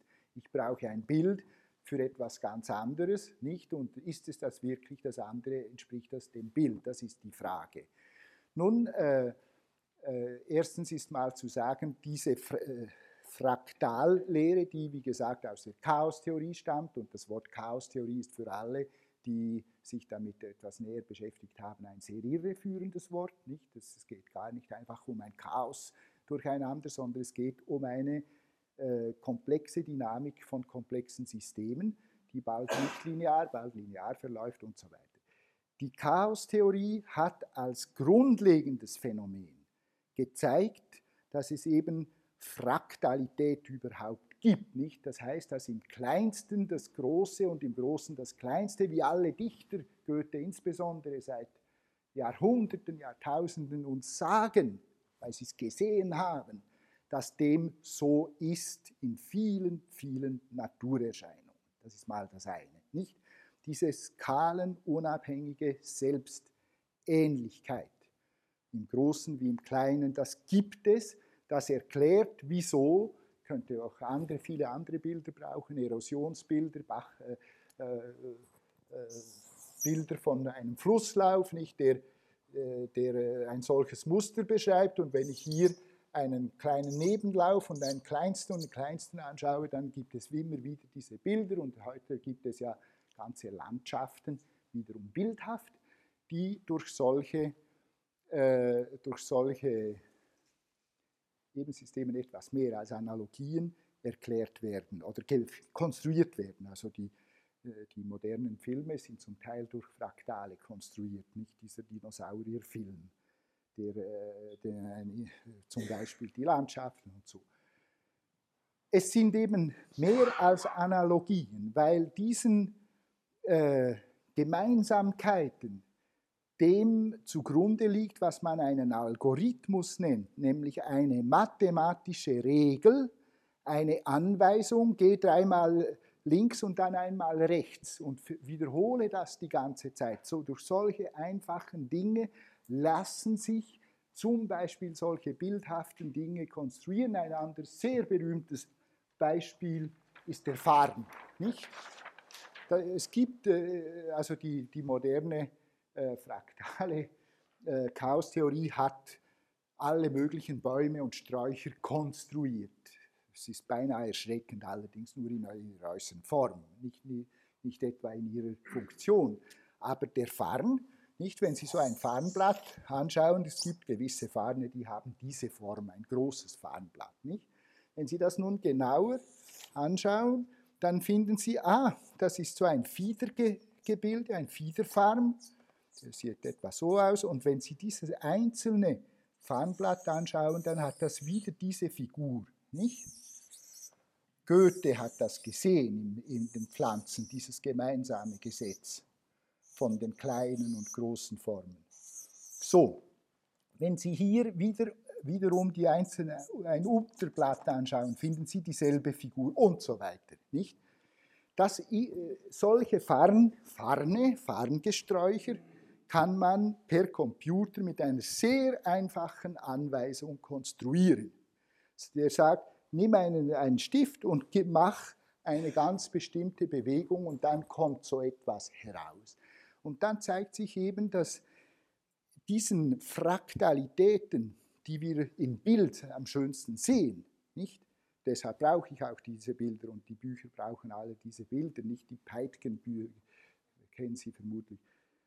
Äh, denen liegt zugrunde, dass da ein Gesetz dahinter steckt, das man eben im Algorithmus ausdrücken kann. Und ich behaupte nun, ohne dass ich das jetzt so mathematisch wirklich belegen könnte, aber die Hypothese ist eben, dass diese psychodynamischen Mechanismen durch das Zusammenwirken von immer wieder ähnlichen Affekt- Affektwirkungen auf die Kognition auch solche Strukturierung haben.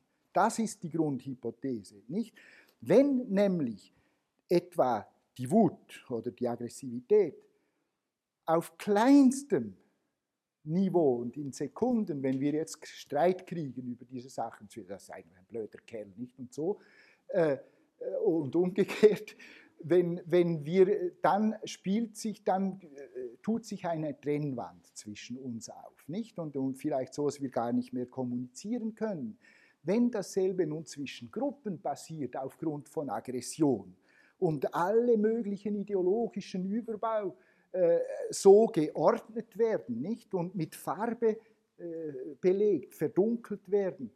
Äh, und wenn sich das noch in, in, in, meinem ganzen Lebenslauf spiegelt oder zumindest in meinem, meinem Berufsverhalten, weil ich immer mit demselben Algorithmus arbeite, in, den ich mir einmal frühkindlich angelegt habe, dann ist eben diese Hypothese ein Stück weit wahrscheinlich gemacht. Sie ist noch nicht bewiesen.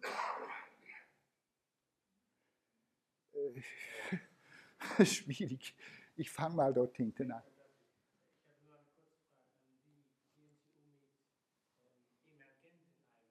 Ja. Ja, das ist eine. Ja, natürlich, das ist eine ganz gewaltige Frage.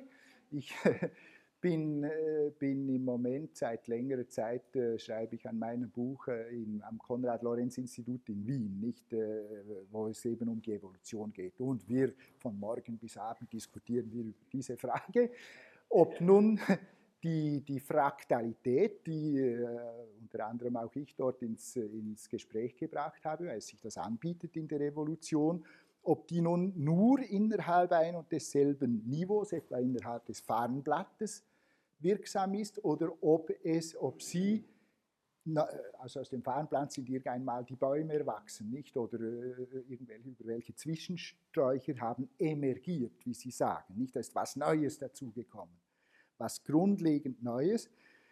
Beim Tierreich genau gleich, sie haben die niederen Säuger und dann, oder sie haben die Fische, äh, die Wirbeltiere, nicht? und aus den Wirbeltieren sind die Lurchen und dann sind die, weiß ich was alles entstanden, emergiert. Nicht der Terminus emergiert kommt ja aus der Evolutionstheorie. Und da ist eben die Frage, gehen Fraktalitäten über alles hinweg oder nicht? Oder was ist neu? Es kann ja nicht immer dasselbe sein, es muss was Neues sein. Die Frage ist, äh, weil wir sie ja immer weiter diskutieren, dort und anderswo, nicht einfach gelöst. Nicht? Aber mein Standpunkt im Ganzen drin ist, dass gewisse Gemeinsamkeiten durch alle Böden hindurch reichen. Das lässt sich wunderbar zeigen bei den Wirbeltieren. Nicht? Sie haben ein Wirbelskelett, schon bei den Fischen und dann bei den Reptilien und dann bei den Säugern und bei den Vögeln. Das wird äh, nachher immer wieder demselben Gesetz angelegt, aber es kommt natürlich etwas dazu. Die Fraktalität besteht darin, dass sie in allen den äh, Wirbeltieren dieselbe Grundform finden und das geht durch die Böden hindurch und dass etwas Neues dazukommt, zum Beispiel das Federkleid oder die Kiemen oder, die, oder so irgendetwas, das ist die Tatsache, dass ein, ein, sagen wir mal, angelegter Algorithmus, der ein Fraktal erzeugt, sich durch Mutation mit einem anderen verbindet. Nicht? Und dann kommt die Federpracht und alle, die ganze Federpracht und all die hunderttausend Abwandlungen der Vögel, die in den Fischen noch nicht drin waren. Bitte? Aber sicher auf psychosozial. Aber sicher nicht auf dem psychosozialen, und das ist ja, was mich so fasziniert und was ich jetzt zu beschreiben versuche, kann man etwas Ähnliches feststellen. Nicht irgendeinmal ist die Schrift erfunden worden, das ist emergent. Oder die Wortsprache, das ist nun was Neues. Nicht? Aber nehmen wir die Schrift, das ist ein gutes Beispiel. Und nun wird dieses Schriftprinzip, äh, die Idee, die das Merken, man könnte ja ein Zeichen machen für eine, es kam aus dem Handel die Schrift offenbar, nicht für, für äh, 100 Kamele mache ich mal einen Strich. Das war ein unglaubliches, ein unglaublicher Schritt, ein emergenter Schritt, nicht ein Strich mit Kamelen zu verbinden, das ist eine geistige Leistung von ungeheuerlicher Art, wie jedermann weiß, nicht? Man muss es zuerst einmal gefunden haben, das ist eine Emergenz. Wenn diese Emergenz mal da ist, wird dieses Kodierungsprinzip ins Unendliche abgewandelt, nicht bis zu allen Computerschriften und Sprachen und was auch immer, dann haben, haben wir das Fraktal der Kodierung innerhalb des Schriftphänomens und so weiter. Das nehmen Sie das Automobil, das wir erfunden haben, oder das, äh, das Fahrrad, oder äh, es ist immer wieder dasselbe. Nicht? Es wird was eingebracht als neues Grundprinzip und dann wird es wie in der Natur ins Unendliche abgewandelt. Bitte? Äh, nein, jetzt kommt die Dame, Sie haben schon lange versucht, ja. zu Wort zu kommen. Ich wollte fragen, ich weiß nicht genau, Sie haben am Anfang was dazu gesagt und jetzt hat es mich aber wieder von neu interessiert. Äh, hat das Ihres Erachtens denn auch Schlussfolgerungen auf Therapien? Also das, auf Therapien, ja. gewiss, gewiss. Weil Sie sagten, Sie wollten das ausschließen, das nein. erst morgen. Morgen, im Prinzip, aber äh, die Sache, es hängt ja alles mit allem irgendwo zusammen. Das ist wiederum ein äh, ein Aspekt dieser Fraktalität, wenn man so will, nicht? Natürlich hat das, äh, hat das Auswirkungen, also ich habe ja das Übertragungsphänomen ge, ge, genannt. Nicht? Das Übertragungsphänomen im psychoanalytischen Sinn ist ein wunderbares Beispiel für das. Nicht? Das Kind, nehmen wir mal an, vereinfacht, wie das Freud im Anfang konzeptualisiert hat, hat ein Trauma erlebt. Die Mutter hat es im Stich gelassen. Äh, jetzt äh, ist eine zutiefst eine Verunsicherung, eine Angst ist ja entstanden. Oder der Vater hat es geprügelt.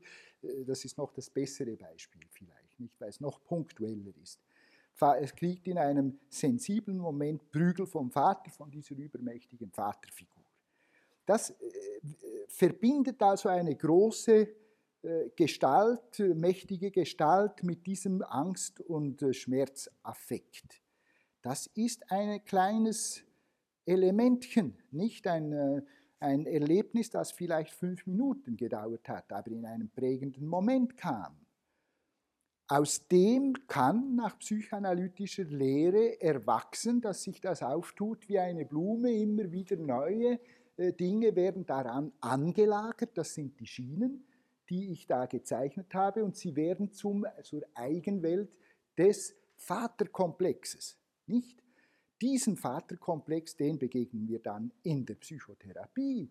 Und unsere nicht leichte Aufgabe, es ist bekanntlich sehr schwierig, solche Prägungen, Tiefe äh, zu, zu beeinflussen. Unsere nicht leichte Aufgabe ist es, hier eine Umpolung, etwa eine neue Struktur einzufügen oder eben etwas emergieren zu lassen, dass es vielleicht neben der furchtbaren, schlechten äh, verzehrenden, verschlingenden Mutter gibt es noch eine andere, eine nährende, eine gute, die vielleicht unter gewissen Kontrollbedingungen dann die Oberhand bekommt. Das tun wir in der Psychotherapie. Das ob dies neu Sie beschäftigen, äh, dass Sie sich damit beschäftigen, ob das für Sie neue Einsichten in die Therapie gebracht hat. Oder würden Sie sagen, nein, eigentlich bestätigt das nur das also es gibt eine Reihe von neuen Einsichten. Ich habe jetzt ein, einen Aspekt herausgegriffen, den Übertragungsaspekt, der für die Psychoanalytiker besonders geläufig und bedeutsam ist. Es gibt jede Menge andere. Also äh, jede Menge ist etwas übertrieben, aber es gibt viele andere. Nicht? Zum Beispiel, ähm, also in äh, einigen hier ist vielleicht bekannt, wir haben in Bern Schizophrenie-Therapie äh, gemacht auf diesen Grundlagen, auf diesen konzeptuellen Grundlagen. Das ist etwas, was ich morgen etwas ausführen wollte eigentlich, aber ich bringe es jetzt einfach so als Beispiel. Die, die Affekte, die affektive Stimmung ist unter anderem das, was man nennen kann, ein Kontrollparameter. Das muss man dann noch chaostheoretisch äh, begründen, was das bedeutet, aber es äh, äh mal so, so äh, ein bisschen einfach gesagt, es ist eine Grundbedingung, eine Hintergrundstimmung, die alles, was dann passieren wird, konditioniert. Nicht? Wenn ich nun eine angstvolle Grundstimmung, eine gespannte, angstvolle Grundstimmung habe oder kreiere oder einfach keine bessere habe, wie das sehr oft in psychiatrischen Aufnahmeabteilungen der Fall ist, dann ist das die schlimmste aller Umgebungen, verzeihen Sie mir den Angriff auf die Psychiatrie, die, die man haben kann für einen akut verängstigten, schizophrenen Menschen. Nicht? Das macht diesen Menschen noch verrückter. Das, das scheint mir evident von dieser Lehre aus. Hingegen, wenn Sie den Angstpegel senken und eine entspannte, aufnehmende, verständige, äh, liebevolle, nicht auf eine, ja, äh, es gibt auch, äh, es geht nicht darum, Leute zu umarmen und äh, einfach lieb zu haben, nichts, aber Liebe in einem tiefen Sinn. Liebe heißt verstehen, nicht? Äh, das heißt sich dezentrieren und in den anderen hineinversetzen. Wenn Sie eine solche Atmosphäre so gut wie es geht zu kreieren versuchen, dann werden Sie eine andere Grundstimmung haben und das Denken wird Tendenz haben, überzuschnappen oder vielleicht vielmehr zurückzuschnappen in eine normalere Art und Weise. Nicht? Das ist eine andere Anwendungsform. Dasselbe fraktal, wenn man so will, angewendet auf die äh, Zweierbeziehung oder die Zweierpsychotherapie. Meine Stimmung wird den Austausch und was ich bei ihnen mobilisiere an Gedanken und äh, wie sie überhaupt, welche Logik sie entwickeln, zutiefst beeinflussen. Wenn ich, und umgekehrt natürlich, aber wenn ich Therapeut bin, geht es mir darum, eine therapeutische Stimmung zu, zu schaffen. Das ist von grundlegender Wichtigkeit nach dieser Lehre. Nicht? Weil diese Gestimmtheit die hochgradig unbewusst ist, die zum Teil durch die Raumgestaltung schon, durch den, die Art, wie das Empfangsfräulein vielleicht am Telefon guten Tag sagt oder sogar wie ich in den Telefonbeantworter hineinrede, äh, angeturnt wird, nicht Tuning äh, auf Englisch. Diese Stimmung wird bestimmen, wie die Leute dann nicht nur reagieren, wie man so sagt, sondern sie wird die Denkinhalte, die Denkfuzzi und die Denkformen bestimmen. Und deshalb ist diese Gestimmtheit und diese, diese Affektdimension nach meiner Meinung grundlegend wichtig für alles Therapeutische, aber auch für alles Zwischenmenschliche. Bitte?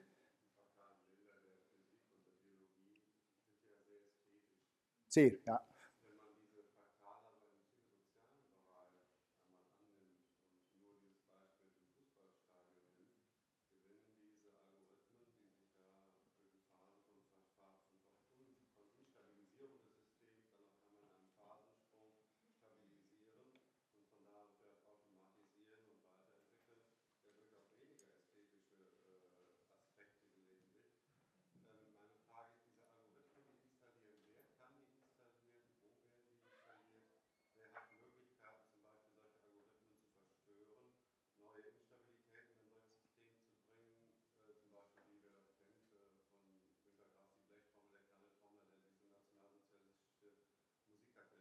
Ja, ja, ja, ja.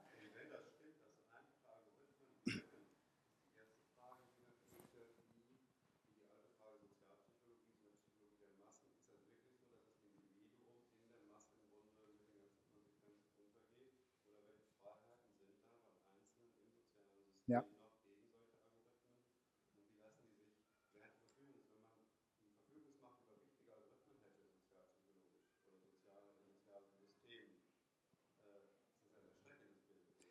Ja, es ist erschreckend, äh, wenn man will, und schön gleichzeitig, wie die gesamte Natur. Nicht anders. Nicht? Es kommt darauf an, von wie man es anschaut. Erstens, ob man erschrickt oder nicht. Das ist mal das eine. Ich kann in ein und demselben Sozialbild eine großartige Schönheit und eine schreckliche Geschichte sehen. Nicht? Das kommt auf meine Stimme. Auch im, Moment, äh, also äh, das ist das heikelste aller Beispiele, aber trotzdem, äh, aber ich will vorher noch, äh, bevor ich versuche, dieses heikelste anzupacken, äh, es noch etwas anderes sagen. Nicht? Das psychosoziale Geschehen, das ist äh, ganz ähnlich, wie wenn Sie in die Berge gehen. Gehen Sie, Sie gehen vielleicht in die Berge, ich auf jeden Fall auch nicht, dann haben wir eine gemeinsame, eine gemeinsame Erfahrungsbasis in die Berge, wenn Sie in die Berge gehen, ich habe das Beispiel schon vorher gebraucht, dann kann eine, ein, ein, ein Weg von drei Metern plötzlich schrecklich werden. Schrecklich, furchtbar, nicht was da passiert. Und äh, wenn ich äh, vielleicht noch äh, kleiner schaue, ist da vielleicht ein verreister Griff und ich stürze von dem ab und ich habe ein schlimmes Erlebnis, nicht?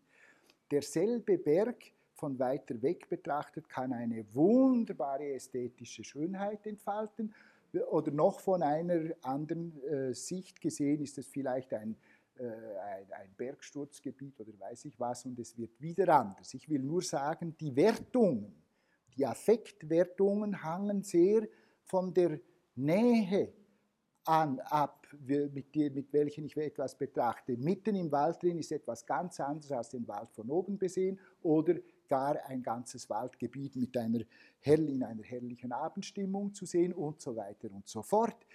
Die wir konstruieren, die Schönheit oder die, die ist nicht einfach da, nicht? Und jetzt doch noch, wir müssen aufhören, weil es fünf ist. Äh, aber doch, um dies, zu diesem Nationalsozialismus zu kommen, selbstverständlich ist das ein furchtbares Phänomen aus, aus der Sicht, die die ganze Welt, ich inbegriffen, heute entwickelt hat. 1933 bis 1945 war es erstens für sehr viele Leute, auch hier und auch in der Schweiz übrigens, ein ganz anderes Phänomen. Man sah es anders.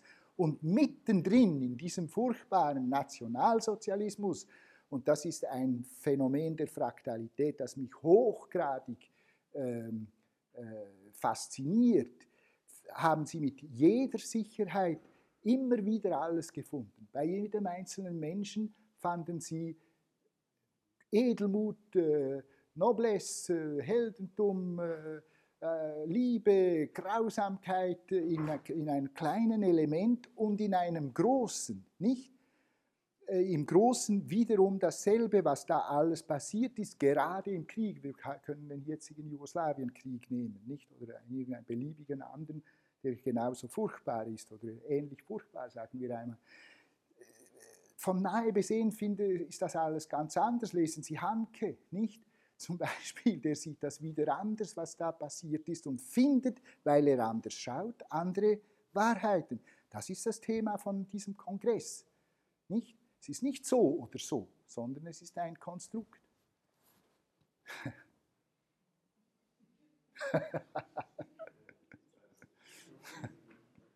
Ja, also, Verzeihung, bitte? Es geht nicht mehr.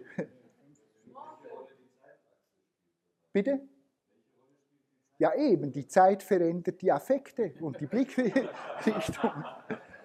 Moment, morgen, morgen ist also noch einmal Zeit. Äh, ich lege hier trotzdem so eine Liste auf, wenn sich irgendjemand für mein Buch interessieren würde, würde es mich natürlich freuen.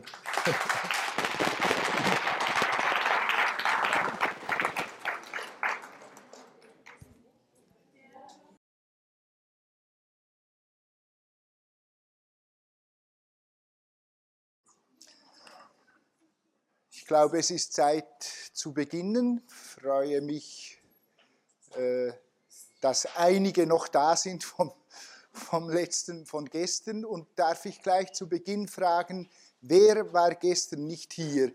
Äh, ah, die Mehr, beinahe die Mehrzahl, das, äh, oder zumindest etwa die Hälfte. Äh, ohnehin wollte ich einige Sachen ganz kurz quasi als Anknüpfungspunkt wiederholen. Natürlich äh, kann ich nicht für diejenigen, die nicht da waren, das Seminar von gestern noch einmal bringen. Das ist, waren Grundlagen der Affektlogik oder also Grundlagen, emotionale Grundlagen des Denkens. Ich habe entwickelt die, äh, den unauf, äh, unausweichbaren Zusammenhang zwischen Gefühlen und Gedanken, habe das dann auf verschiedenste Weisen, vor allem auch anhand des zentralen Bausteins der Psyche, nämlich der Fühldenk-Verhaltensprogramme und ihrer Genese aufzuzeigen versucht. Was ich heute gerne machen möchte, sind drei Themen etwas genauer fokussieren.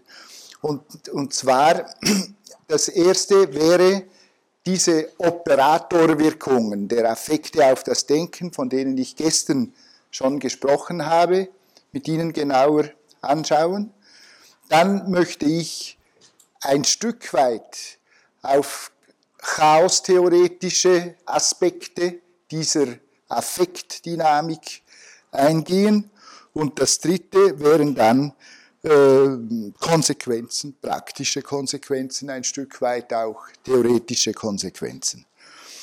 Ich möchte Ihnen als Einstieg und auch als Wiederholung noch einmal dieses etwas surrealistische und drastische Bild produzieren, projizieren, äh, dies da.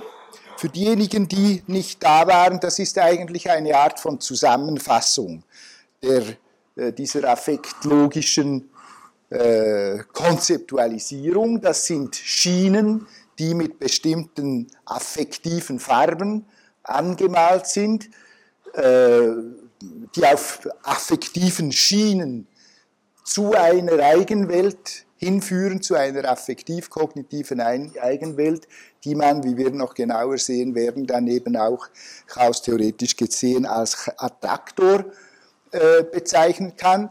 Diese Affektschienen bestehen aus einzelnen Elementen. Diese Elemente, die hier die, die Schwellen, äh, das wären die Kognitionen und ich habe definiert die Art und Weise, wie Kognitionen miteinander verbunden werden, kreiert eine Logik im weiten Sinn.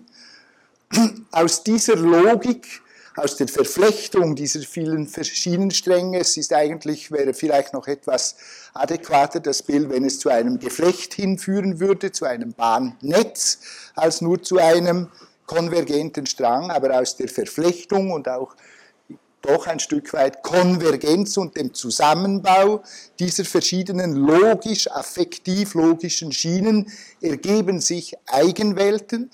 Diese Eigenwelten sind alle unsere Vorstellungswelten. Jeder für sich besitzt seine persönlich gewachsene Eigenwelt aus seinen Erfahrungen als Niederschlag. Natürlich hat diese persönliche Eigenwelt auch einen kollektiven Aspekt. Jede Gruppe, jede Familie besitzt solche Eigenwelten, jede Gruppe, jede größere Gruppe und äh, jede Nation natürlich, jede Kultur, ja, jede Zeit, jede Zeitepoche im Großen. Das sind bestimmte Art und Weisen, wie die Kognitionen im weitesten Sinn, also etwa wie wir die Welt verstehen, wie wir die Beziehungen untereinander sehen, wie wir den Kosmos erklären, äh, mit bestimmt, auf bestimmten affektiven Schienen logisch dann miteinander verbunden äh, werden. Es ist zum Beispiel klar, dass die affektive Schiene, ich sage das provokant, der Wissenschaft eine völlig andere ist als diejenige der Religion. Nicht? Das sind andere Arten von Gefühlen. Und für diejenigen, die gestern nicht da waren, also ich betrachte durchaus auch die Wissenschaftslogik und die formale Logik als eine Affektlogik im weitesten Sinn, das heißt eine Logik, die nicht losgelöst von bestimmten Befindlichkeiten, Emotionen, äh, Stimmungen, allerdings automatisierten und unbewusst gemachten Stimmungen sich entwickelt. Zum Beispiel die logische Wissenschaft kann sich nur in einer Stimmung einigermaßen mittlerer Entspannung, die wir dann noch genauer kennenlernen werden, als Alltagslogik oder eben Wissenschaftslogik entwickeln. Nun, dieses Bild fasst das alles ein Stück weit zusammen. Wir werden das jetzt äh, genauer äh, ins Auge fassen. Vielleicht projiziere ich auch für diejenigen, ich glaube, das habe ich gestern noch gar nicht projiziert, oder so zumindest für diejenigen, die nicht da waren, diesen Ausgangssatz der differenziellen Affektlogik, könnte man sagen.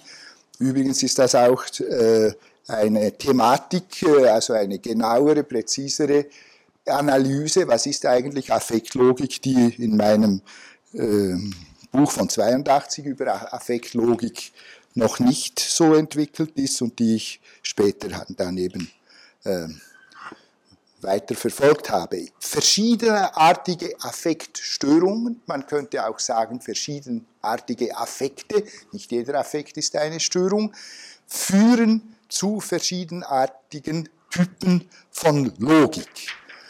Nun, was heißt das ganz genau? Das heißt zum Beispiel, die, dass die Angst, wenn wir in der Stimmung der Angst sind, zu einer Angstlogik führt. Übrigens, all das, was ich jetzt schon als Einleitung wieder gesagt habe, natürlich fraktal gesehen, das bedeutet, wir haben gestern ziemlich lange an diesem Begriff gearbeitet, aber fraktal bedeutet sowohl in kleinster Dimension, also etwa in einer kurzen Verhaltenseinheit, in einem kurzen Programm äh, individual, auf dem individuellen Niveau, auf übergreifenden affektiv-kognitiven Bezugssystemen oder Fühldenkprogrammen beim Individuum, wie aber auch in einer Gruppe, in einer Familie, in, einem, in einer Paarsituation oder wiederum in einer makrosozialen Situation. Das ist der Aspekt der Fraktalität. Nun, Angstlogik, was ist das für eine Logik?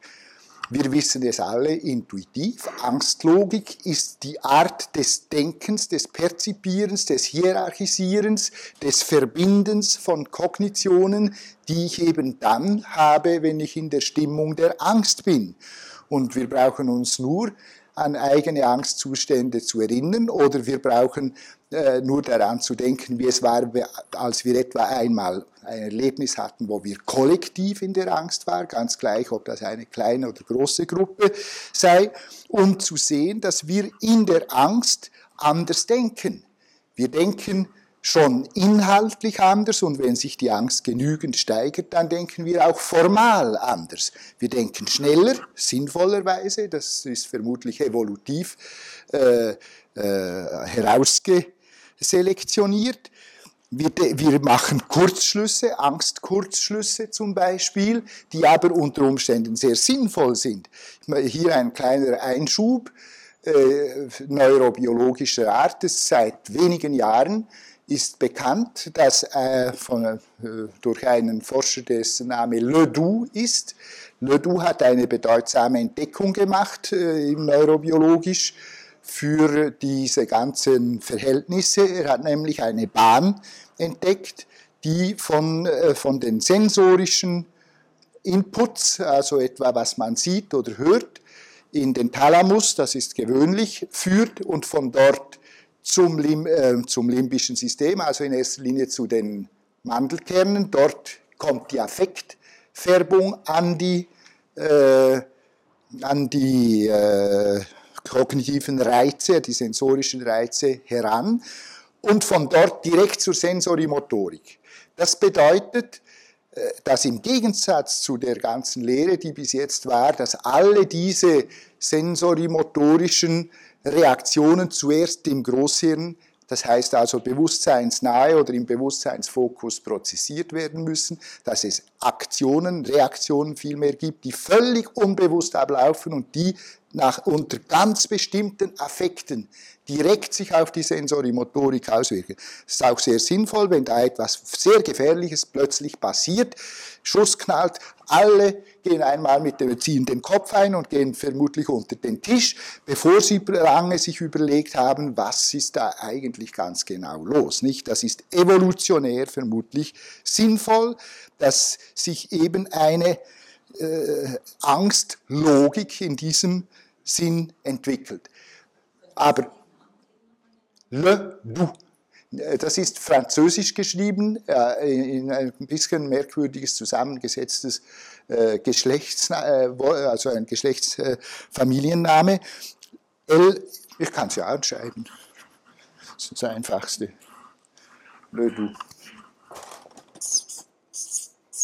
Schreibt sich in einem einzigen Wort, äh, aber mit einem großen D in der Mitte, ungefähr 1989, aber seitdem noch mehrere andere Publikationen.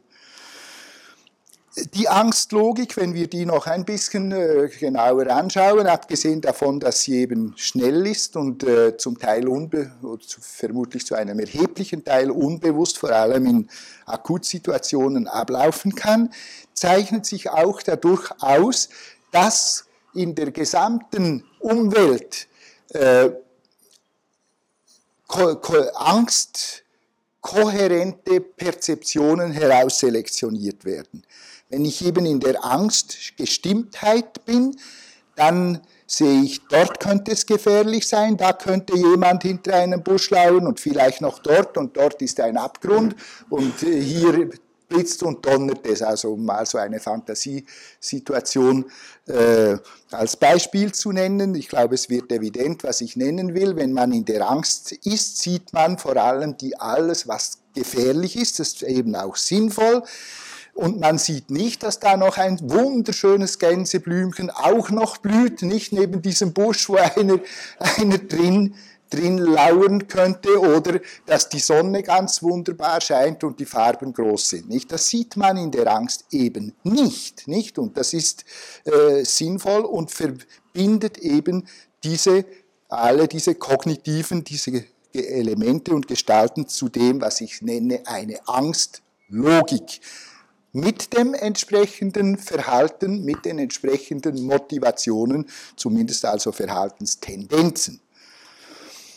Und genau analog läuft die Sache natürlich in der Wut, das weiß jeder Mann von uns gut, wenn man einmal in einem Konflikt ist, sei das ein äh, Beziehungskonflikt, ein Berufskonflikt, ein Ehekonflikt äh, oder in einer Konfliktsituation globalerer Art, also äh, die Israeli mit den Araben zum Beispiel, das ist eine sehr typische Wutlogik, die dort herrscht, eine Wut- und Angstlogik, das kann auch gemischt sein, beides es kann am anderen kaum mehr ein guter Faden gesehen werden. Es ist ja sprichwörtlich, nicht, sondern man wird sehen, aha, der tut jetzt dies und dieses das und wie schaut er so saublöd rein und jetzt äh, geht er so herum und das zeigt mir ganz genau, was das für ein Kerl ist, nicht für ein unangenehmer, hässlicher Kerl. Das ist die Logik, die sich entwickelt in der Wut.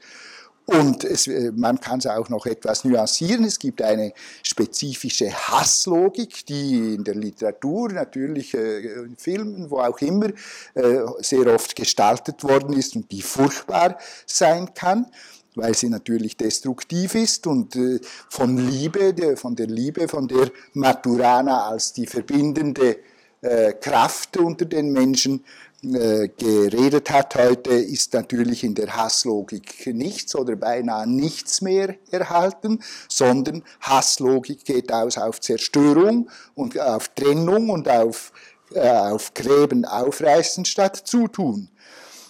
Desgleichen, man kann da wenn man will, äh, eben Nuancen einführen, eine Aggressionslogik, eine äh, Gereiztheitslogik. Je nach Stimmung wird sich das etwas anders auswirken. Aber wiederum besteht eben die Logik darin, dass ganz bestimmte Kognitionen aus dem sich anbietenden Gesamtfeld ausgewählt und zu einem formal logisch kohärenten Gebilde verbunden werden. Nicht? Das ist das Interessante. Also, äh, ich weiß nicht, ob jemand heute auch in dieser Vorlesung war über Logik, äh, äh, die sehr interessant war. Nicht? Was ist die Formallogik? Die Formallogik ist unter anderem der Satz vom, vom aus, ausgeschlossenen Widerspruch, vom ausgeschlossenen Dritten. Entweder ist A richtig oder ist B richtig. Die Formallogik kann innerhalb einer Aggressions- und Hasslogik völlig in Ordnung sein. Und das Resultat einer hasslogischen Kette wird ein diametral anderes sein als das Resultat einer etwa Liebeslogik oder Freudelogik. Das sind übergeordnete Regulationen, die eben durch die Affekte äh, entstehen. Eine Trauerlogik desgleichen in der Trauer äh, und darin besteht ja die Trauerarbeit, wird verbunden all das, was sich mit dem verlorenen Objekt äh, verbindet. Die Trauer ist der, die Verarbeitung eines Verlusts. Da wird man sich erinnern und damals waren wir dort zusammen aus und dann äh, jedes Mal, wenn ich irgendwann an einem bestimmten Ort vorbeikomme, kommt die Trauer hoch, weil eben dieser Ort mit dieser Person zum Beispiel, die ich verloren habe, verbunden ist. Es braucht nur ein Geruch zu kommen oder es braucht irgendein Gegenstand da zu sein und schon ist die ganze Welt, äh, die ich mit einer. Äh, Wir stehen vor einer mittleren Katastrophe und bräuchten eine große Leinwand und würden sie gegen eine kleinere austauschen. Geht Tun Sie das. Sie wollen eine kleinere Leinwand hier hinstellen, das ist mir ganz gleich. Ähm, die, in der Trauer sieht man das sehr gut, nicht? Wie wiederum aus dem sich der sich anbietenden Kognitionswelt werden ganz bestimmte, eben mit dem verlorenen Objekt und der Trauerthematik zusammenhängende äh, Kognitionen herausfiltriert durch diese Operatorwirkungen der Affekte. Sie werden zu einem Gesamten, zu einem Ganzen verbunden, zu der Trauerthematik und denen entlang kann sich das Denken, Fühlen, Denken und Verhalten, das ist meistens ein Verhalten, das in einer Hemmung besteht und in einer äh, äh, Verlangsamung, äh, wird sich das Verhalten unter Umständen wochenlang oder jahrelang äh, bei einer Trauer, die eben so lange dauert, bevorzugt entlang bewegen. In diesen Fühl-Denk-Verhaltensschienen der Trauerlogik. Gottlob gibt es neben all dem auch die Freudelogik, es gibt die Lustlogik, es gibt die erotische Logik, es gibt die Liebeslogik und alle diese Arten von Logiken, die pflücken wiederum aus der gesamten Umgebung ganz anderes heraus. Sie sehen die Schönheit, sie sehen das Strahlen, sie sehen eine unglaubliche äh, Güte oder eben Schönheit in einem Menschen drin, die man in der Hasslogik nie und nimmer sehen kann, nicht? Es ist eine völlig andere Person, wenn ich ihr liebend gegenübertrete. Es werden völlig andere Bezugssysteme errichtet in der Welt, wie ich sie sehe. Jeder Mann hat die göttliche Raserei erfahren, der Verliebtheit, nicht, wo die Welt voller Geigen hängt zeitweise, manchmal auch nicht in der Verliebtheit. Es ist ja nicht nur ein so stabiler Freudezustand bekanntlich, nicht, aber trotzdem, was da sichtbar wird in, dieser, in diesem Freudezustand, das ist eine andere Welt. Das ist nicht, dass diese Welt nicht existiert. Sie existiert, die Schönheit der Blumen existiert oder zumindest die Blume und die Möglichkeit, hier Harmonie drin zu sehen und eine Verbindung zu erahnen zu der gesamten Welt, vielleicht religiöser Art. Nicht? Religio heißt ja so etwas wie Verbindung. Alle diese Sachen, und da bin ich mit Maturana natürlich völlig einig, sind nur in der Liebe überhaupt zusammenfügbar äh, und sind überhaupt dann nur sichtbar. Es gibt sie sozusagen nur dann und wir haben äh, hier wiederum einen Zugang zu einem Kongressthema, nämlich zum Konstruktivismus. Wir konstruieren, aber wir konstruieren nach Affekten, nach affektiven Grundstimmungen und das ist ein Element, das mir in der gesamten Konstruktivismus-Diskussion fehlt. Nicht? Das gehört nach meiner Meinung zentral rein. Da, so konstruieren wir. Der Maturana hat etwas davon heute auch wieder gesagt. Nun, äh, auch ich möchte noch ein Wort verlieren über die erotische Logik oder auch die sexuelle Logik. Nicht jeder Mann weiß, also es hat verschiedenste Seiten, es hat schöne, es hat da vielleicht auch äh, beängstigende Seiten da drin. Aber wenn diese Logik einmal da ist und überhand nimmt, dann wird sie das Fühlen, Denken und Verhalten in einer ganz bestimmten Richtung kanalisieren und wird unser, unser ganzes Weltbild einengen evolutionär gesehen durchaus sinnvollerweise etwa auf ein Sexualobjekt, auf ein Liebesobjekt im sexuellen Sinn oder im erotischen Sinn, was ja bekanntlich nicht unbedingt dasselbe ist. Nun, äh, ich komme hier aber noch zu einem. Ist, hat jemand etwas sagen wollen? Bitte? Sie haben so wunderschön gesagt, äh, jeder Mann weiß, dass es eine erotische Logik gibt. Das ist Also klingt es zumindest in Nachrichten. Ja. Ich möchte ich rückfragen, gibt es dann auch vielleicht äh, jede Frau? Ja. Eine andere also ich kann im Moment äh, eher nur für, die, für den Mann reden, aber selbstverständlich, wenn ich sage jeder Mann, meine ich jede Frau auch. Ich muss mich entschuldigen bei den Frauen. Der Sprachgebrauch ist manchmal nicht mehr ganz gemeint. Ich, ich glaube aber, ohne es zu sagen, ich wisse, dass äh, jede Logik, und das ist nicht etwa despektierlich, sondern es ist äh, äh, es ist eine ganz, äh, würde ich sagen, neutrale Feststellung, soweit ich das kann. Die Logik von Frau und Mann ist verschieden. Das scheint mir ganz klar. Und sie ist in der Liebe verschieden und sie ist vielleicht in der Erotik ein Stück weit verschieden. Das weiß ich vielleicht nicht ganz genau. Aber ich glaube aus meiner Perzeption, dass die Gestimmtheiten von Frau und Mann geschlechtsspezifisch verschieden sind und damit auch die Weltbilder ein Stück weit verschieden sind, was nicht ein geringer Grund ist zu den, einem Teil der heutigen Diskussion. Und hier, das darf ich vielleicht hier gerade einfügen, bin ich sehr gegen jeden Fundamentalismus. Nicht, also nur das eine ist etwa das richtige Weltbild und das andere nicht, sondern sowohl als auch. Kann richtig sein. Genauso, um das auch noch gerade mit äh, anzufügen, genauso wie ich denke, die Angstlogik ist nicht weniger richtig, wahr und sinnvoll unter bestimmten Umständen wie die Freudelogik oder die Trauerlogik oder die Aggressionslogik. Wir haben darüber schon gestern geredet. Worüber ich nicht geredet habe gestern, das ist etwas, was mir im Lauf der Jahre und der immer äh, ja, vertieften Beschäftigung mit der ganzen Thematik eigentlich sozusagen zentral geworden ist. Und das ist das, was ich hier Alltagslogik nenne. Das ist nämlich diese Art Logik, wo wir meinen, wir seien nicht emotional.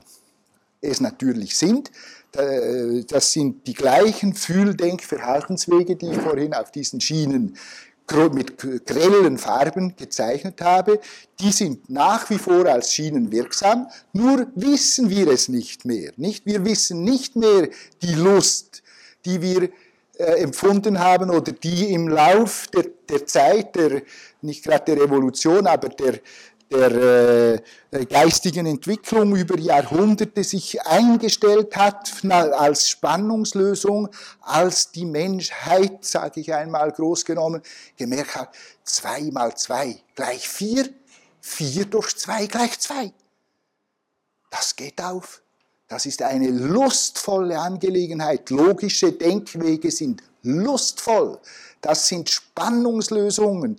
Diese Lust ist eingegangen in die gesamte Mathematik, in die gesamten wissenschaftlichen Lösungen, hat sich verbacken zu einer wissenschaftlich, zu einem wissenschaftlichen Weltbild, etwa dem Descartes'chen, nicht?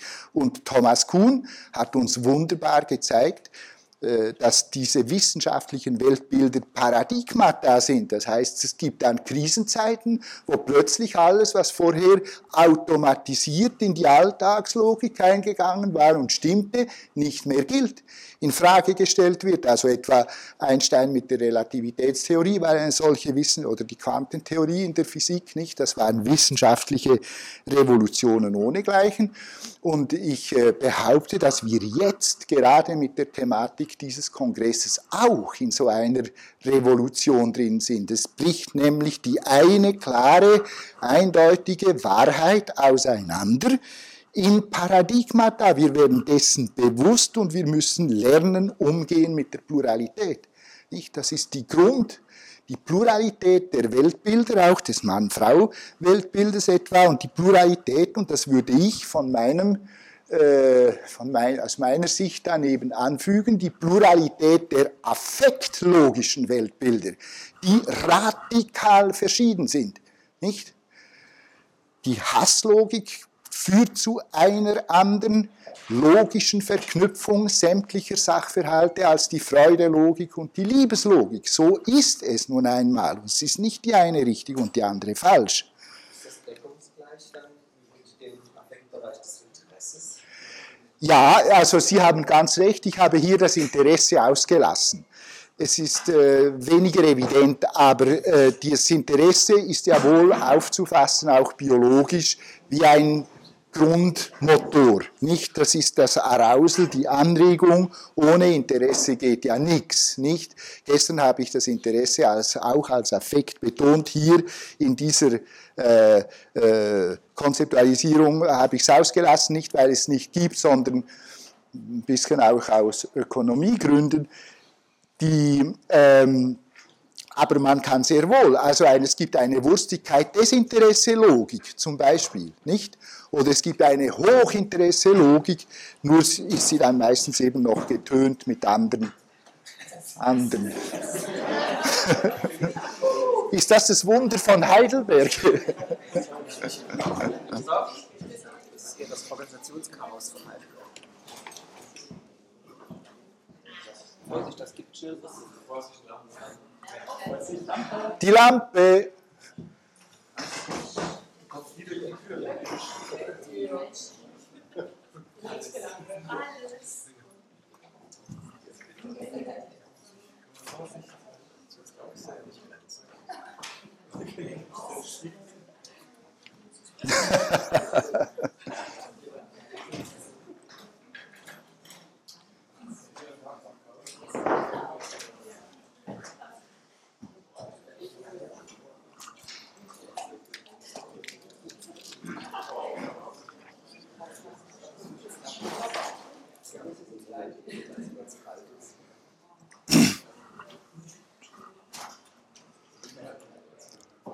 Noch, noch ein Wort zu dieser Alltagslogik. Ich habe Ihnen gesagt, je länger ich mich damit beschäftige, umso faszinierender finde ich dieses Phänomen. Weil, wie ich vorhin gesagt habe, jeder Mann, jeder Mensch, jede Frau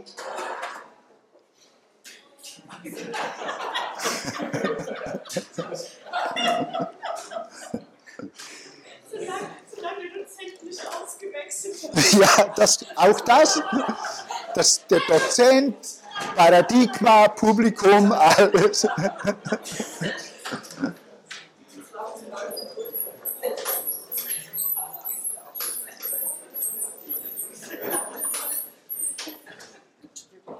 Bitte, bitte, das ist, Sie sind willkommen.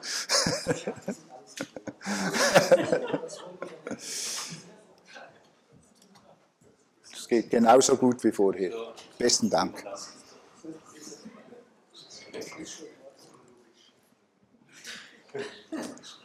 Also,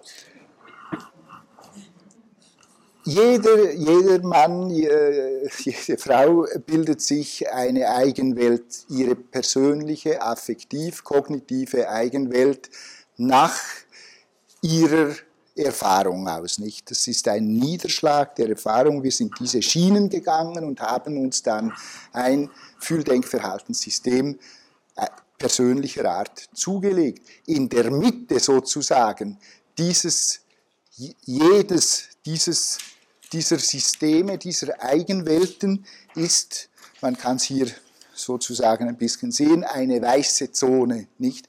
Wo hier eine weiße Zone, wo scheinbar keine großen Affekte sind. Das ist die Zone der Selbstverständlichkeiten. Das ist die Zone der, äh, der Alltagslogik. Und diese, in dieser Zone bewegen wir uns vorwiegend. Nicht? Es ist selbstverständlich, dass wir äh, zu einer Türe reinkommen und dem anderen die Hand geben und ihm in die Augen sehen und, und ein kleines Lächeln aufsetzen. Äh, und äh, guten Tag sagen. Überhaupt das Wort guten Tag ist uns ganz selbstverständlich geworden. Es ist überhaupt nicht selbstverständlich. Gar rein nichts ist selbstverständlich, nicht?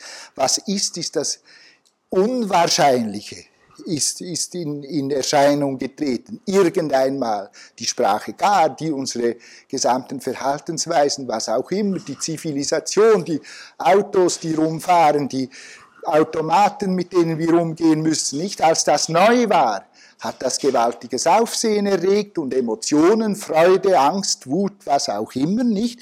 Und dann mit der Zeit wird das eingeschmolzen in diese Alltagslogik. Wir gehen mit dem im Handumdrehen um. Wir denken uns gar nicht mehr. Das läuft alles unbewusst. Läuft alles unbewusst. Aber natürlich sind die Ängste, die Freuden, die äh, äh, Wut vielleicht, die schon irgendeinmal angelegt war und durch bestimmte Umstände, zum Beispiel durch die Abgase noch äh, erhöht worden ist, die, die sind noch da mit dem Auto verbunden, braucht es bloß mal wegzunehmen, nicht? Dann sehen Sie, was da passiert. Und genau mit diesem Wegnehmen, das ist nämlich hochinteressant, das Wegnehmen äh, zeigt uns erst, dass wir da Affekte hatten. Also wenn wir ein Weltbild zu verlieren haben, als die klassische Physik, das selbstverständliche Weltbild der, eben der klassischen Physik zugunsten einer relativistischen Physik zu verlieren haben, was das für einen Aufruhr machte und Darwin und Freud und so weiter, nicht die eingeschliffene Fühldenkverhaltenswege wissenschaftlicher Art in Frage stellten, weil äh, das, das, da kommen die Affekte plötzlich massiv wieder zum Vorschein, die scheinbar gar nicht existieren weil sie eben in diese Alltagswelt, Alltagslogik eingegangen sind. Das ist auch sehr sinnvoll, das ist überhaupt nicht kritisch, was ich da sage. Alles, was ist, ist sinnvoll. Nicht? Das habe ich im Konrad-Lorenz-Institut gelernt, wo ich jetzt äh, seit bald einem Jahr an meinem Buch schreibe. Nicht, dass was überhaupt existiert, hat überlebt, weil es sinnvoll ist, ist selektioniert worden, dass wir eine Alltagslogik haben ist hochgradig sinnvoll, dass da eine große Menge Dinge automatisiert ablaufen. Das ist nämlich ökonomisch. Nicht? Wir brauchen nicht mehr jedes Mal das Rad neu zu erfinden, sondern können uns anderem zuwenden, dem das vielleicht neu, gefährlich oder sonst wie eben erregend ist und haben einen riesigen Bereich von Dingen, die eben in die Alltagslogik eingeschliffen sind, die eine Affektlogik ist, ohne dass wir das wissen, nicht? Das ist meine These. Und das Interessante daran ist natürlich, dass eben jedermann eine andere Selbstverständlichkeitswelt hat, dass jede Gruppe eine andere, jede Kultur eine andere Welt von Selbstverständlichkeiten hat. Und darin sind, wie wir sehr gut wissen, gerade auch als Therapeuten, was Familientherapeuten, Paartherapeuten, gewaltige Konfliktpotenziale. Ich selber bin mit einer Griechin verheiratet und bis wir gemerkt hatten, wo diese Selbstverständlichkeiten sitzen, zum Beispiel in den Essenszeiten oder in solchen Dingen, nicht die dann irgendwie zu Spannungen, die man doch gar nicht äh, äh, äh, wollte, nicht? Wir hatten uns ja gern, aber trotzdem, da irgendetwas stimmte nicht, das ist, weil die Selbstverständlichkeiten nicht zusammenstimmen. Das ist ein, ein ungeheuer, glaube ich, wichtiges und auch faszinierendes Ding, wie sich diese Selbstverständlichkeiten auch wandeln von Zeit zu Zeit. Gut, äh, Stichwort Zeit, ist dort die Türe offen? Nein? Ja. Ähm, Stichwort Zeit. Ich habe mir also wieder vorgenommen, allerhöchstens äh, bis um vier, um eine, eine Stunde zu reden und merke, dass die Zeit voranschreitet. Ich will hier jetzt zum chaostheoretischen Aspekt dieser ganzen Geschichte zumindest kurz kommen. Diese Eigenwelten, ich projiziere sie noch ein drittes Mal, hier sind eben Attraktoren im chaostheoretischen Sinn. Es ist mir nicht möglich, aus Zeitgründen jetzt auf den relativ komplexen Begriff des Attraktors näher einzugehen. Aber äh, mal so ein bisschen äh, grob gesagt, ist ein Attraktor ein Gebilde, für diejenigen, die äh, wissen, was das ist, im Phasenraum, in einem imaginären Raum, der gebildet ist aus den relevanten Variablen. Hier etwa dieser Raum ist gebildet aus den fünf Affekten, nicht, könnte man mal sagen. Ist ein bisschen mehr nach rechts wäre es die, der Affekt Liebe, ein bisschen mehr nach äh, links wäre es der Affekt Hass. So könnte man sich einen imaginären, einen abstrakten Raum konstruieren. Und ein Attraktor ist ein Gebilde, wo, ähm, wo das Fühlen, Denken, Verhalten, um jetzt speziell auf, äh, von dem zu reden, es gilt aber genau gleich für chemische Systeme, für physikalische, für andere Systeme, wo ein Prozess daraufhin gezogen wird scheinbar. Er wird nicht eigentlich gezogen, er konvergiert auf das hin und weil dort eine Art von übergeordneter Lösung sitzt, sozusagen, wieder ökonomischer Art. Und wenn wir einmal uns so eine, eine eigene Welt gebaut haben, dann werden irgendwelche peripheren Reize, äh, die mit von nahe oder weit äh, damit zu tun haben, etwa äh, mit unserem Weltbild, ökologischem oder anderem Weltbild, werden sehr rasch in diese Fühldenk- Traktorschienen hineingesogen werden, ohne dass wir das eigentlich merken, und kreisen dann dort mit einer gewissen Freiheit natürlich, nicht einfach in fixen Schienen, wie das noch bei niederen Tieren der Fall ist, sondern mit, einem, mit einer erheblichen Freiheitsgraden kreisen unsere Fühldenkverhaltensprozesse dort herum, im Einzelnen unvorhersehbar, ja, äh, mathematisch gesagt chaotisch, im Ganzen aber innerhalb eines bestimmten Raums. Und genau das ist das Wesen eines sogenannten chaotischen Attraktors nach der, nach der Chaostheorie, die, wie ich schon gestern gesagt habe, einen völlig äh, irreführenden Namen hat. Es geht mindestens so sehr um Ordnung wie um Chaos bei der Chaostheorie. Aber ähm, in, innerhalb dieses determinierten Raums gibt es dann äh, unvorhersehbare Abweichungen. Und genauso verlaufen nach meiner äh, Hypothese, nach meinem, dem Konzept der fraktalen Affektlogik eben die Fühl-Denk-Verhaltensprozesse.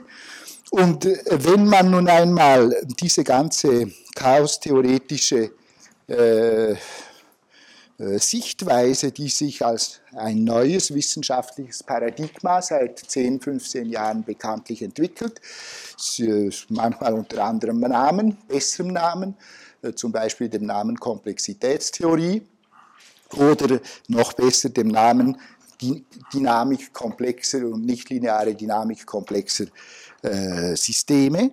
Wenn man einmal sich in diese ganze neue Sichtweise eingearbeitet hat, dann ist die ganze Welt verändert, wie das halt eben bei jedem Paradigma der Fall ist. Dann sieht man chaostheoretische Prozesse überall. Die gesamte Biologie ist so organisiert, nicht? Das sind nicht lineare äh, Prozesse radförmig wie in einer Maschine, sondern das sind äh, im Einzelnen unvorhersehbare Prozesse innerhalb eines bestimmten Range, innerhalb ebenso eines Attraktors. Und dann wird, gibt es eine ganze Reihe von anderen Mechanismen, die ebenfalls von der Chaostheorie in Systemen aller Art äh, nachgewiesen worden sind, die von größtem Interesse werden, meine ich, für die Psychodynamik. Und ich möchte Ihnen hier einige dieser Stichworte nennen. Wirklich darauf eingehen ist völlig unmöglich in dieser kurzen Zeit. Die Theorie ist äh, nicht gerade einfach. Ich habe mehrere Jahre gebraucht, bis ich ähm, zum Gefühl kam, so jetzt komme ich langsam nach, um was es eigentlich geht. Nicht? Ähm, erstens ist, wie ich das schon angedeutet habe, die Dynamik innerhalb von komplexen Systemen nicht immer, aber häufig nicht linear. Das heißt, sie ist nicht eins zu eins. Wenn ich eine Temperatur erhöhe, wird sich ein, in einem äh, Flüssigkeits- oder auch Gasgemisch werden sich, äh, wird sich eben die Temperatur erhöhen. Das heißt, die Molekularbewegung, die Bewegung, auch die Konvektionsbewegung wird eine Zeit lang im Verhältnis zur Temperaturerhöhung zunehmen. Und dann gibt es plötzlich einen Phasensprung. Dann beginnt das Ganze zu kochen zum Beispiel und zu verdampfen. Pflapf das ist ein nichtlinearer Vorgang, nicht? Und solche plötzlichen Phasenübergänge, wo nur noch ein klein wenig mehr vom selben nötig ist und dann kippt das Ganze um und geht in ein anderes globales Verhaltenssystem hinein. Solche sehen wir natürlich in der Psyche noch und noch, nicht? Wenn ich jetzt äh, anfange zu sticheln und euch alle äh, die sogenannte Publikumsbeschimpfung etwa loslassen würde, ist eine Zeit lang sehr lustig und dann irgendeinmal, äh, wenn ich zu aufdringlich werde und überhaupt nicht mehr aufhören will, dann wird sich hier plötzlich ein Phasensprung ergeben, vermutlich ein relativ kollektiver und ihr werdet entweder mich mit faulen Eiern beschießen oder werdet das Lokal verlassen oder werdet irgendetwas anderes tun, als jetzt passiert, nicht? Da wird sich hier ein neues Verhaltensmuster relativ sprunghaft ausbilden. Genauso der Übergang etwa von einem gewöhnlichen äh, Wortstreit in einen Faustkampf, das ist ein Phasensprung. Der Übergang von einem äh, äh, diplomatischen Verhandlungsprozess zur Fortführung der Diplomatie mit anderen Mitteln, das heißt zum Krieg, wie das Bismarck gesagt hat, das ist ein Phasensprung im Verhalten.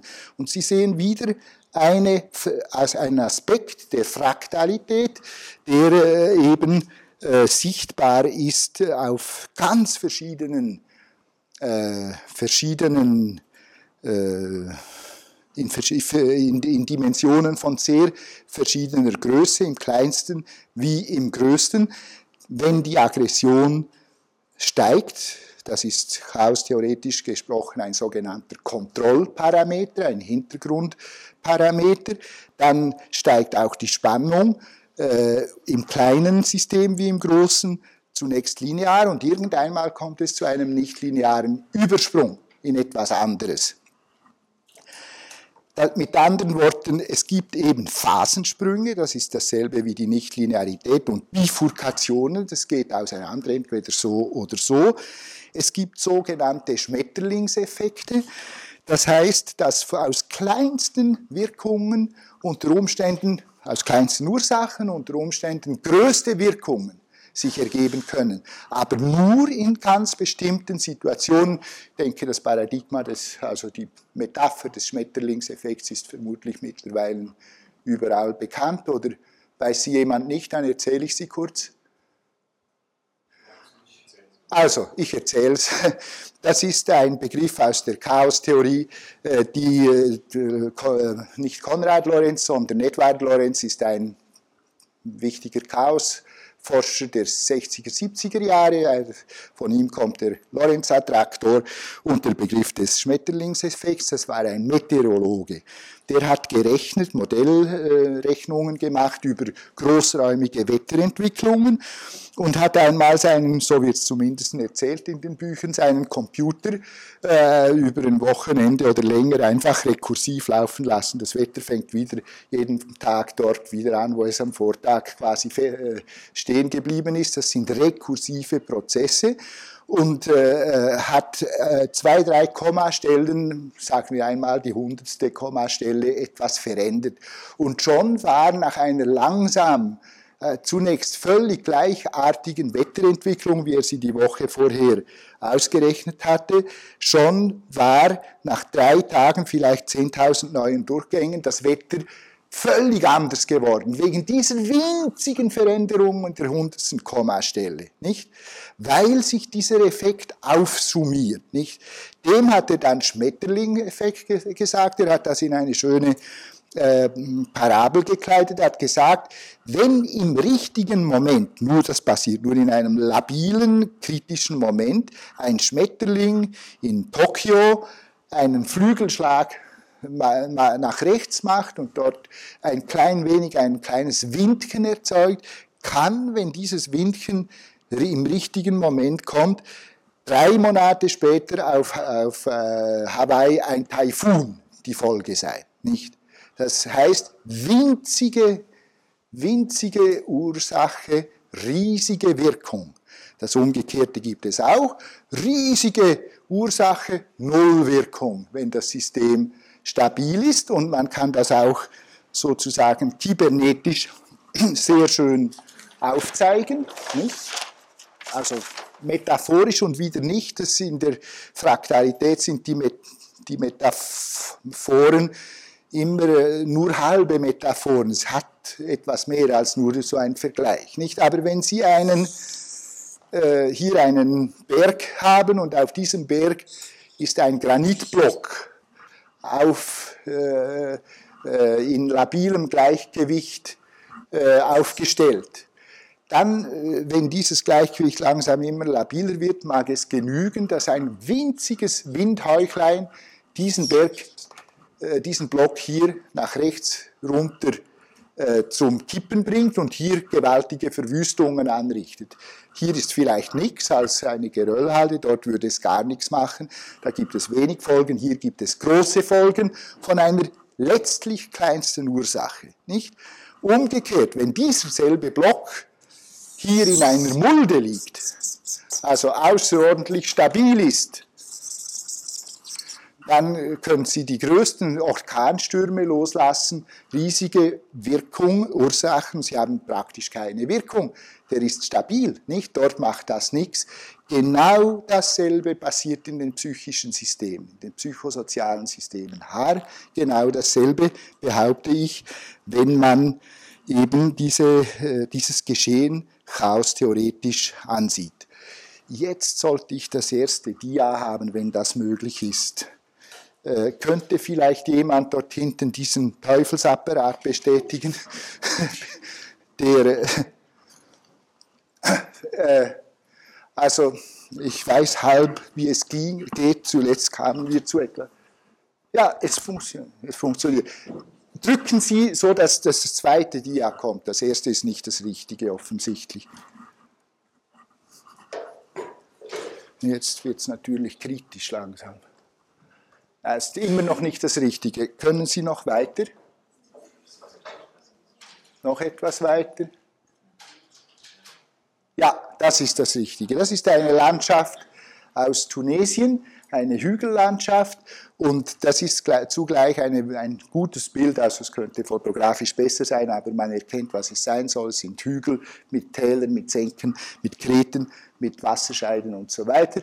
Das ist ein gutes Bild für eine sogenannte Potentiallandschaft, nicht chaostheoretisch genommen. Das heißt, die, das Geschehen, das äh, chaostheoretisch gesehen, äh, läuft das Geschehen ökonomisch immer den Rinnen geringsten Widerstandes nach. Also es, die Senken sind, wenn wir an Wasser denken, Attraktoren, die Hügel sind sogenannte Repulsoren. Das ist eine vorgebildete Landschaft. Es gibt Kreten. Wenn ein Wassertropfen hier auf diese Seite fällt, wird er unter Umständen ins Mittelmeer abfließen und sonst gegen die Sahara hin und versickern nicht. Oder in der, Schweiz, in der Schweiz sind wir in so Wasserscheidensituationen, wo bald Mittelmeer, bald Nordatlantik, äh, bald äh, äh, auf kleinstem Raum zusammenkommen können. Nicht?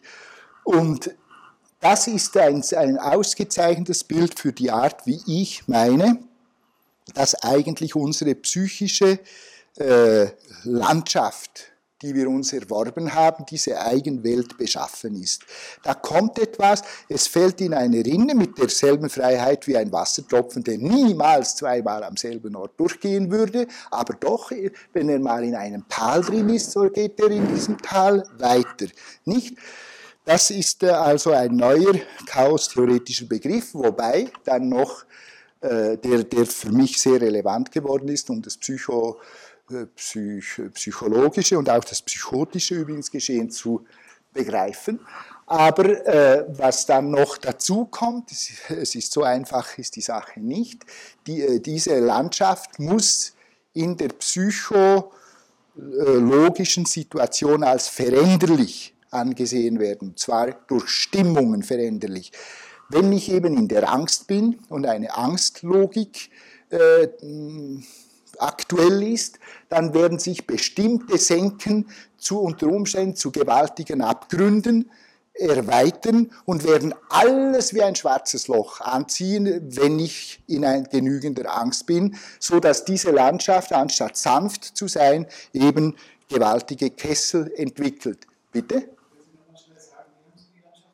Potenziallandschaft. Potenzial, das kommt vom Energiepotenzial, es ist eine Energie ökonomische Landschaft. Umgekehrt, diese Alltagslogiklandschaft, die müssen wir uns als relativ flach denken. Das bedeutet auch, dass da viele Freiheitsgrade eingebaut sind, dass die Affektsenken sanfter Art sind, dass man relativ leicht aus so einer Senke, etwa aus einem Ärger, es ist eine solche Senke, nicht, dass er eine Zeit lang alles anzieht. Ärgerliches Erlebnis, zwei Stunden geht das mir im Kopf rum, aber ich komme wieder raus aus diesem Ärger. Wenn ich in der tiefen Depression bin, hocke ich so in einem Attraktor drin und komme nicht mehr raus, nicht? Da muss sich das System sehr stark verstören, um, äh, ich muss quasi Wellen schaffen, damit ich vielleicht über eine Krete hinüber in einen anderen Attraktor hineinschwappe. Es ist also eine sehr dynamische Sichtweise, die sich entwickeln kann auf dieser äh, chaostheoretischen Grundlage. Ich bringe nur noch zwei äh, Begriffe so kurz ins Spiel und dann langsam wird es schon wieder 4 Uhr. Kontrollparameter, Ordnungsparameter. Die affektive Spannung ist ein Kontrollparameter in dem Sinn, wie ich schon vorher gesagt habe, an unspezifischer Art. Je mehr sie steigt, umso wahrscheinlicher wird vielleicht ein Umschlag, nicht? Ordnungsparameter ist ein Parameter, der dann das ganze Geschehen neu ordnet. Das ist sehr relevant, zum Beispiel für ein chaostheoretisches Schizophrenieverständnis.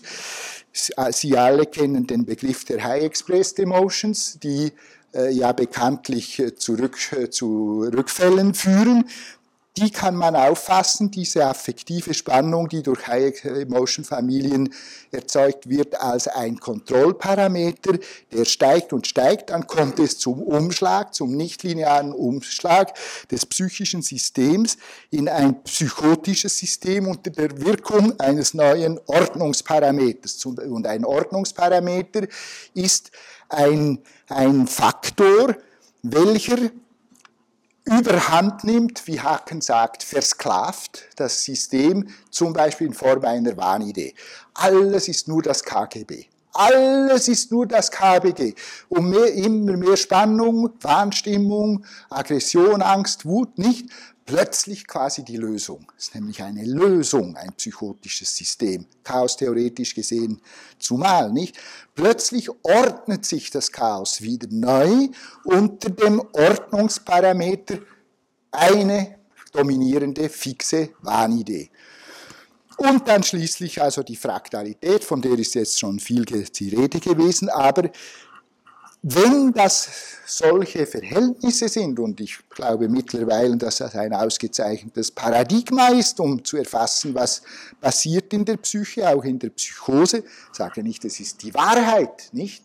Wir sind Konstruktivisten, es ist ein operationales Verstehenssystem, das besser ist als das bisherige, nach meiner Meinung.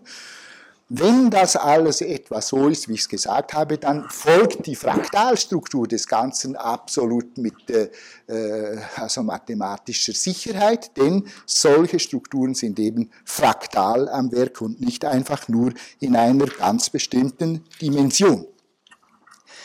Ich habe noch äh, einige wenige Minuten und möchte doch Ihnen noch etwas genauer sagen, wie man denn was man mit diesem wirklich, ich behaupte, recht neuen Konzeptualisierung der ganzen Psychodynamik, auch der Soziodynamik anfangen kann. Also ich habe Ihnen schon gestern gesagt, Zunächst einmal ist das eine Art von Grundlagenwissenschaft. Es ist einfach eine neue Sichtweise der Psychodynamik, die sowohl die Affekte, die Kognitionen, äh, das Verhalten zusammensieht, anstatt auseinander, die den chaostheoretischen Gesichtspunkt einführt. Was ich noch äh, anfügen müsste, theoretisch, ist, dass der energetische Gesichtspunkt äh, explizit ganz wichtig ist. Chaosdynamik ist Energiedynamik und die Energetika im psychischen System jeder Größenordnung sind nach meiner Meinung die Affekte.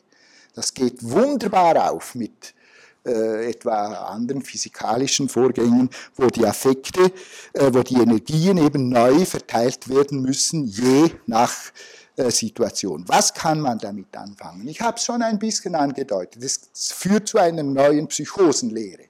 Es führt zu einem neuen Schizophrenieverständnis, eine solche, eine solche Sichtweise. Sie führt zum Beispiel zur Hypothese, die ich äh, jetzt äh, am Beschreiben bin, äh, zu einerseits in, dem Buch, das ich schreibe, und andererseits auch in Zeitschriften, Artikeln. Es führt zur Hypothese, die Schizophrenie ist eine Affektpsychose. Das ist nicht eine Kognitionspsychose, sondern eine Affektpsychose. Das heißt, das, das ist die affektiv-kognitive Verbindung, die vermutlich zu labil ist und die deshalb unter bestimmten Kontrollbedingungen leichter zum Umschlag führt. Das ist die Vulnerabilität. Daraus ergeben sich therapeutische Strategien, sehr klar und sehr eindeutig.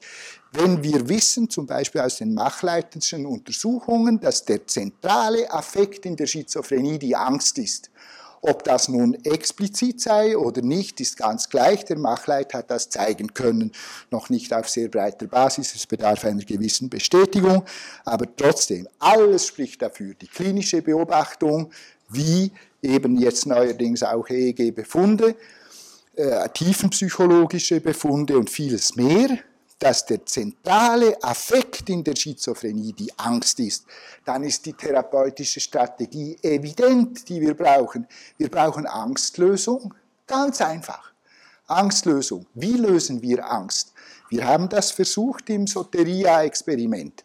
In Bern, äh, einigen ist das vielleicht bekannt, haben, habe ich eine, einen Ansatz von Moscher aus den USA von den 70er Jahren imitiert, übernommen, ausgebaut, theoretisch anders fundiert äh, und so weiter seit jetzt zwölf Jahren. Wir behandeln akut Schizophrene zunächst einmal anstatt mit Neuroleptika mit einer angstlösenden Umgebung.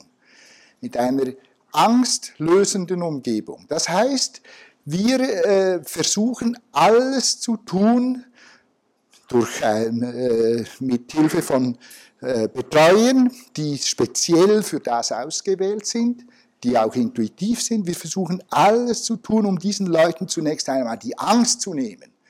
Das ist das Erste und Wichtigste, das wir tun. Jetzt überlegen Sie sich einmal, was mit einem Schizophrenen, akut Schizophrenen normalerweise passiert. Sicher nicht das, dass man ihm die Angst nehmen will, sondern alles, was mit ihm passiert und das meiste, ist dazu angetan, dass seine Angst, Wut und Spannung immer größer werden muss. Nicht?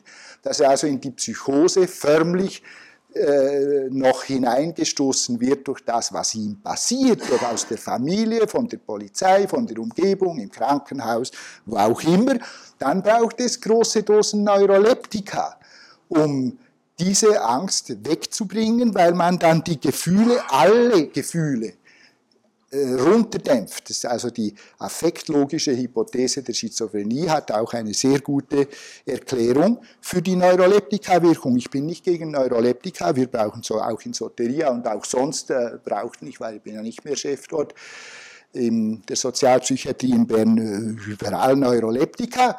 Es, ich bin auch kein wilder Antipsychiater, ich schlage bloß eine andere Sichtweise vor, die vielleicht zu einer etwas differenzierten, äh, zu einem differenzierten Verständnis und zu einem anderen Umgang führen könnte mit äh, solchen Störungen. Das ist nur eine sehr kurze Andeutung. Vielleicht äh, ergeben sich in der Diskussion Fragen dazu. Ich bin sehr gerne natürlich bereit, da genauer zu sagen, wie wir diese Angst lösen, durch die Umgebung, durch den Umgang, durch äh, den Einbezug de, der Familie, durch die Information, durch vieles andere mehr. Es gelingt auch nicht immer, aber es gelingt mindestens so gut wie in den, mit den traditionellen Techniken. Bitte?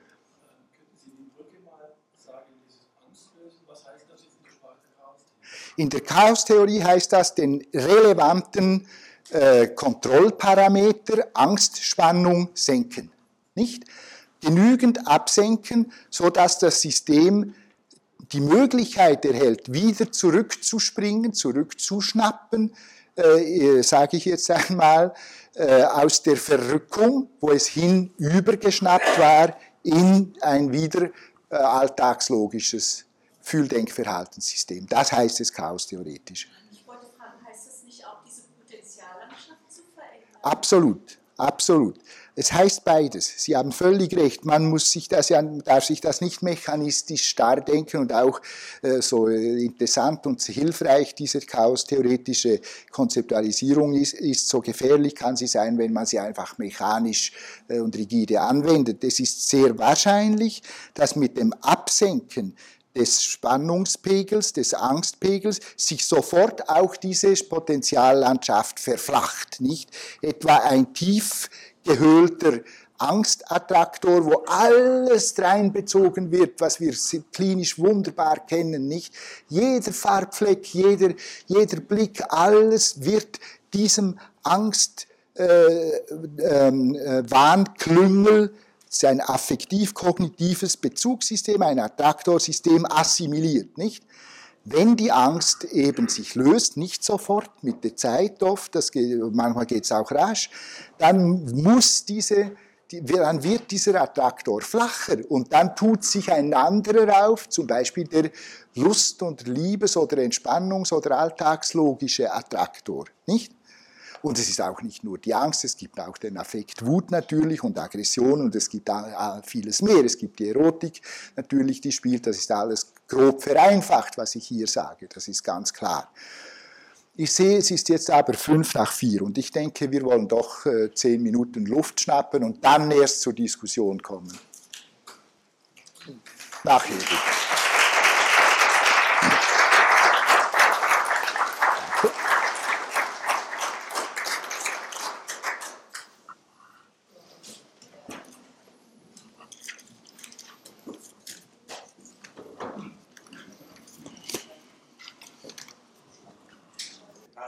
Ja. Äh, wir wollen wissen, was sind die Besonderheiten der Plastizität und durch welche Kräfte wird verändert. Also äh, ich habe von der neuronalen Plastizität gesprochen, nicht? Die neuronale Plastizität. Ist das das, was Sie meinen? Die neuronale Plastizität ist ein äh, neurobiologisch äh, bestens oder zumindest gut bekannter Begriff und auch Mechanismus, der drin besteht, dass die synaptische Durchgängigkeit, also die Verbindung zwischen verschiedenen Neuronen, die synaptische Verbindung zwischen Neuronen umso leichter gebahnt wird, je häufiger dieser äh, äh, Durchgang gebraucht worden ist. Metaphorisch wunderbar äh, also wirklich als Analogie reproduzierbar. Ein Weg, den ich viele Male gehe, wird ausgefahren und geht leichter, als wenn ich ihn zum ersten Mal gehe. So bahnt sich ein durch das handelnde Erleben ein neuronales Assoziationssystem, einem Straßennetz vergleichbar und durch diese Fühldenkverhaltensstraßen werden wir dann immer wieder bevorzugt marschieren. Das war gemeint mit der neuronalen Plastizität als Grundlagenphänomen zu dieser äh, mehr psychodynamischen Konzeptualisierung, die ich mit der Affektlogik vorschlage. Klar. Inwiefern ist es plastisch die, das Wort plastisch mag etwas irreführend sein. Plastisch meint hier aber ganz einfach, dass die Struktur der neuronalen Abläufe plastisch, also gebildet äh, durch äußere Einflüsse veränderbar ist, wie ein knetbares Material. Nichts ist es, sind es aber die Wegsysteme, das ist die Plastizität. Unser Hirn, das hat äh, Gerhard Roth äh, mit jeder Klarheit sehr schön ja gesagt in seinem Vortrag, ist plastisch, nicht? Es ist umgebungsplastisch was uns geschieht, das schreibt sich ein in unsere Hirnfeinstruktur. Bitte? Und ich habe das in meinem eigenen Vortrag, kann das noch anfügen, als einer der wichtigsten Mediatoren bezeichnet zwischen dem Umgebungsgeschehen, Familiengeschehen etwa, und der Neurobiologie. Das sind zwei Dinge, die zusammengehören und nicht auseinander dividiert. Bitte?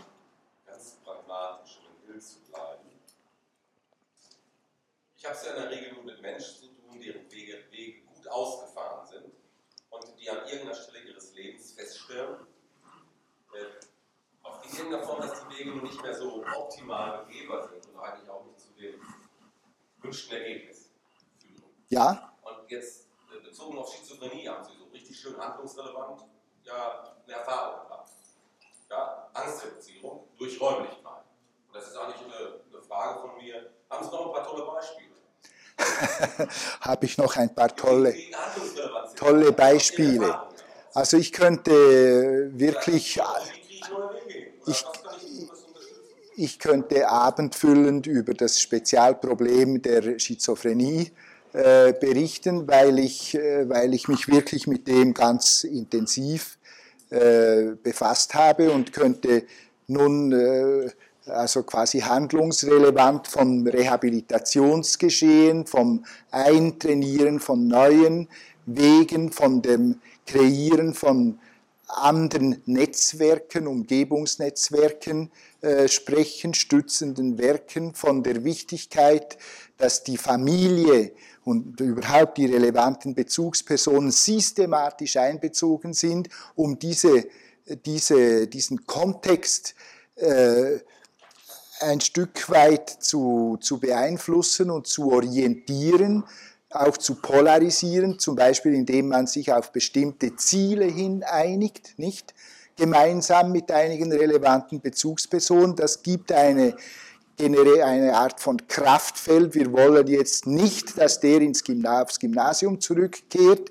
Gemeinsam haben wir das ausgehandelt und beschlossen.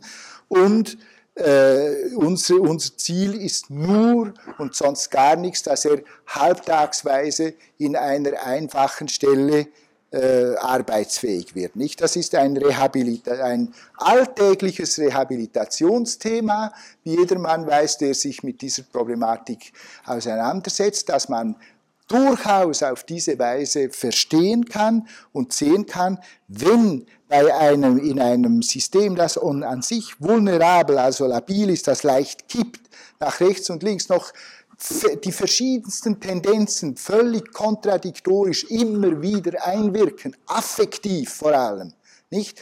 Die Affekte sind die Vehikel, die die Kognitionen wirksam machen äh, dann wird das Ganze sofort wieder angeheizt und verstört. Deshalb muss ich mich mit der Familie, also aus meiner Sicht, ähm, muss sich die, das, das Umfeld auch entspannen. Und eine mögliche Entspannung besteht im Aushandeln von gemeinsamen minimalen Zielsetzungen. Zum Beispiel, nicht? Das wäre äh, etwas vielleicht Handlungsrelevantes auf dem, äh, ich könnte noch sehr viel mehr sagen, auf dem Gebiet der Schizophrenie, aber das beschränkt sich überhaupt nicht auf die Schizophrenie. Also es gibt es, äh, äh, Problematik in der, bei den Neurosen, bei den Depressionen, bei den Borderlines und wo auch immer, die man auch von dieser Sicht her durchaus verstehen kann. Eine kurze Spezifizierung. Also es erinnert mich sehr stark an die Körperarbeit von Moshe Feldenkranz.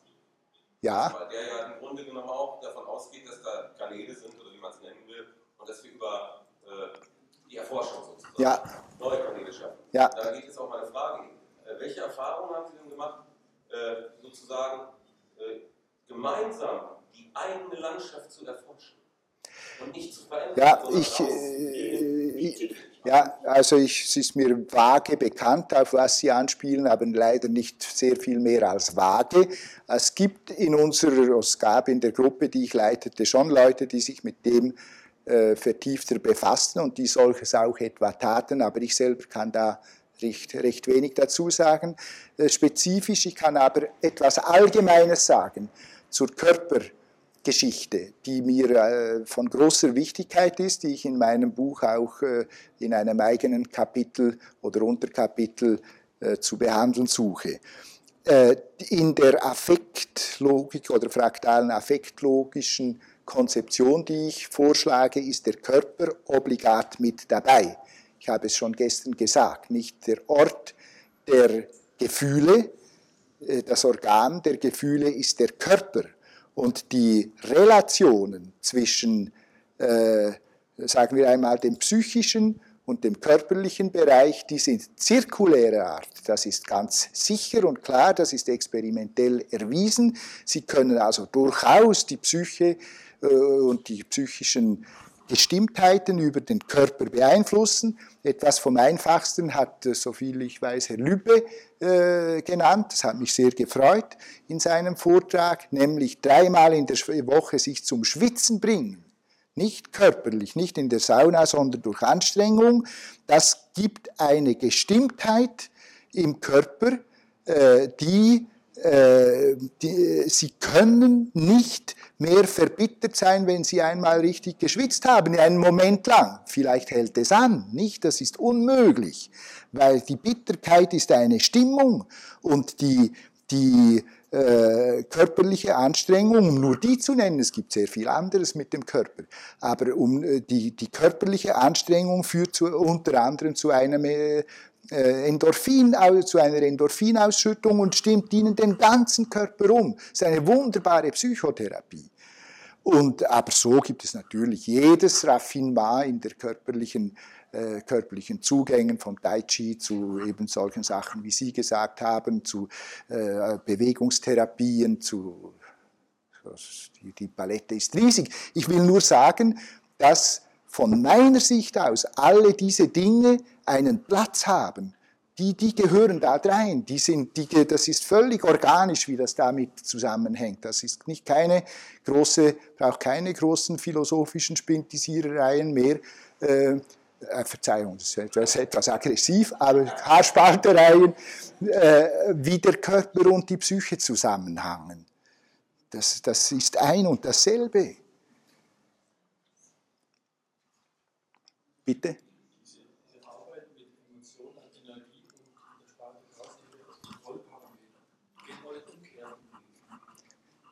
Äh, wie mein, Verzeihung, ich finde, es ist zu dunkel. Können Sie das vielleicht, danke.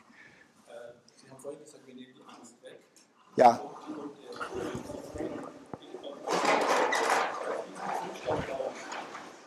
Verstehe nichts. Noch einmal.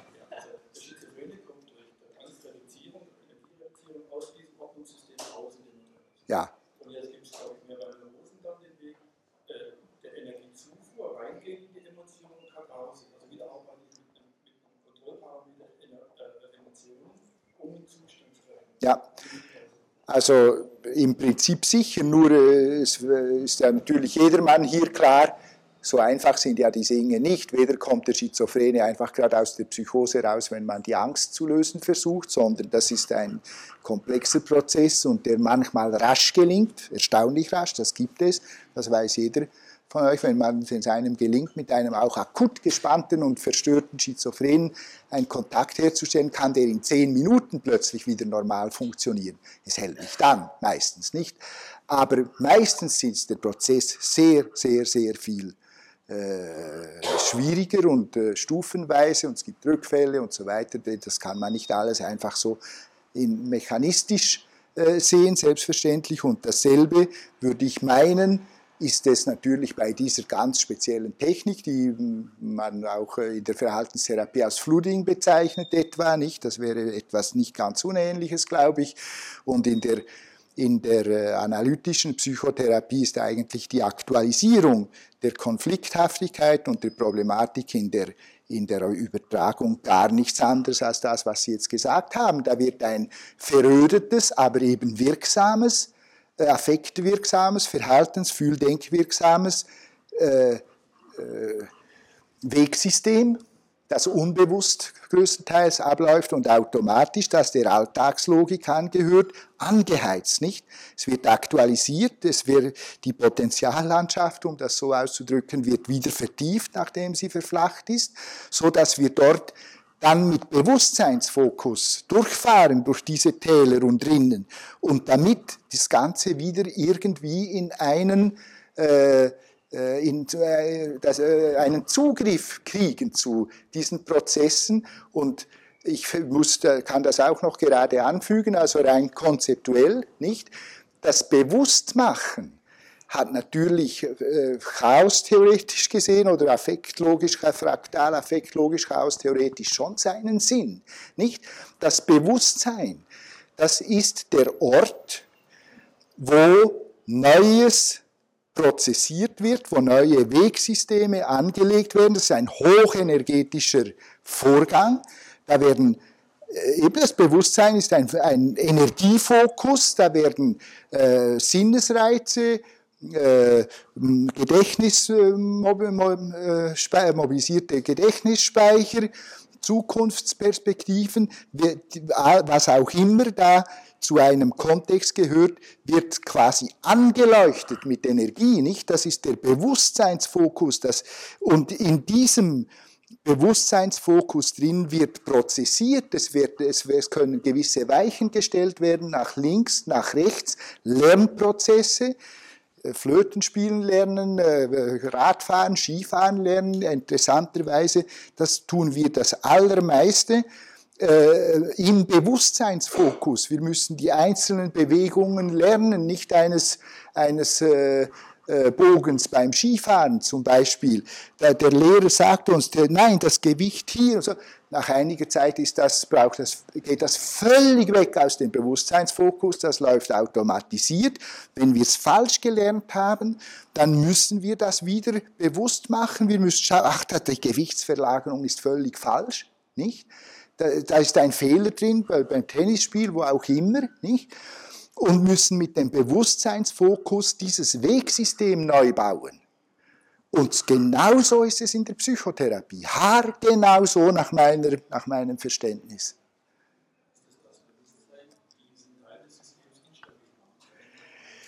Nein, ich denke nicht, dass das Bewusstsein zunächst schon instabil macht. Das genügt nicht. Das Bewusstsein, ich kann mir lang bewusst sein, was ich für eine blöde Zwangshandlung da mache, nicht? Und sogar, was das alles für Ursachen hat und vielleicht nicht. Und das nützt bekanntlich an sich noch gar nichts, sondern es muss ein neues, handelndes Erleben passieren. Ich muss neue Erfahrungen machen in der Übertragung oder auf andere Weise. Bitte? Ich verstehe Sie leider nicht. Ja.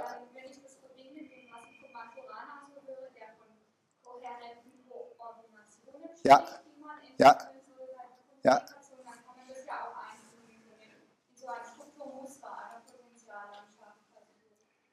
Ich würde meinen, ja. Es ist mir selber allerdings nicht jetzt gerade so ohne weiteres äh, klar, wie ich das logisch, kohärent, einfach gerade so zur Übereinstimmung bringen kann. Ich, also Maturanas Konzepte, ich habe sie auch in meinem Vortrag erwähnt, sind mir sehr wichtig. Im Großen und Ganzen geht das wunderbar auf, auch mit dem äh, Emotionieren und mit äh, vielen anderen Sachen, mit der Selbstorganisation und auch diese Kohärenz, die er heute erwähnt hat. Äh, also was mir sehr äh, eingeleuchtet hat heute, ist diese Geschehenswelle, nicht die kohärent in einer äh, Koordination durch die Zeit äh, vorangeht. Nicht?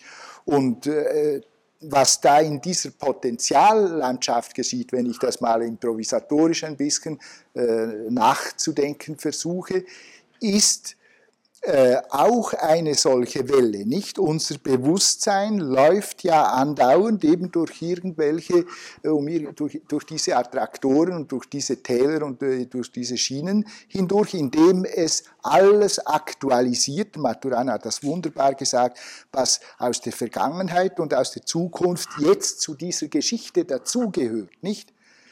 Es wird also quasi eine Landschaft erleuchtet und das wäre diese Welle. Etwa so würde ich es mal ein bisschen improvisatorisch sehen.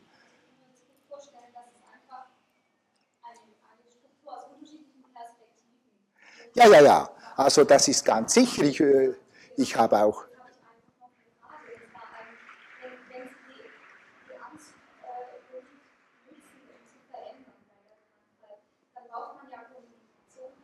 Natürlich. Gerne. Die Kommunikation, ja, das ist ein äh, durch absolut zentrales Thema. Ähm, nach, aus der Sicht dieser fraktalen Affektlogik gelingt Kommunikation nur durch Einstimmung, nicht? Die Stimmung, die Gestimmtheit ist das Entscheidende, damit eine zum Beispiel verbale oder auch andersartige Kommunikation überhaupt gelingt. Und zwar aus dem einfachen Grund, also äh, wenn ich äh, voraussetze, wir sind von einer einigermaßen ähnlichen Kultur, so dass eine verbale Kommunikation nicht allzu stark erschwert ist, dann ist es wahrscheinlich, dass äh, in einer zum Beispiel Alltagslogikstimmung, eine relativ mittlere Entspannungsstimmung oder in einer Angst- oder Wutstimmung wir zum Teil gleiche äh, Gedankenwege haben, Fühldenkgedankenwege, so dass ich identifikatorisch, ich äh, theoretisiere jetzt ein bisschen, aber es, es, bietet sich halt an, identifikatorisch fühlen kann, spüren kann, wo der andere etwa durchgeht, das verbalisieren kann, Kommunikation, Einstimmung herstellen kann und erst von daher dann überhaupt allenfalls durch strukturelle Koppelung nach Maturana überhaupt etwas verändern kann beim anderen, nicht? Wenn ich aber keinerlei gemeinsame Strukturen habe oder keine gemeinsame Stimmung, der Patient ist wütend wie ein Scheit, nicht? Und ich bin lieb und gut, das nützt, das geht nicht, nicht? Sondern äh, da können wir überhaupt nicht miteinander reden, sondern wir brauchen einen minimalen gemeinsamen Nenner und der ist zunächst einmal affektiv herzustellen.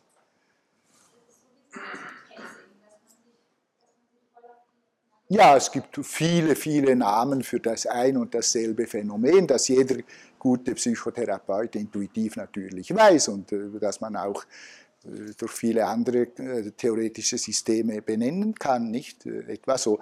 Der, Frank, also der Cäsar Frank kommt mir jetzt gerade in den Sinn, das ist dieser Psychotherapieforscher, der amerikanische vor 20, 30 Jahren, der viel Aufsehen erregt hat, wo er gezeigt hat, wann nützt eine Psychotherapie wenn ein gemeinsames Paradigma da ist.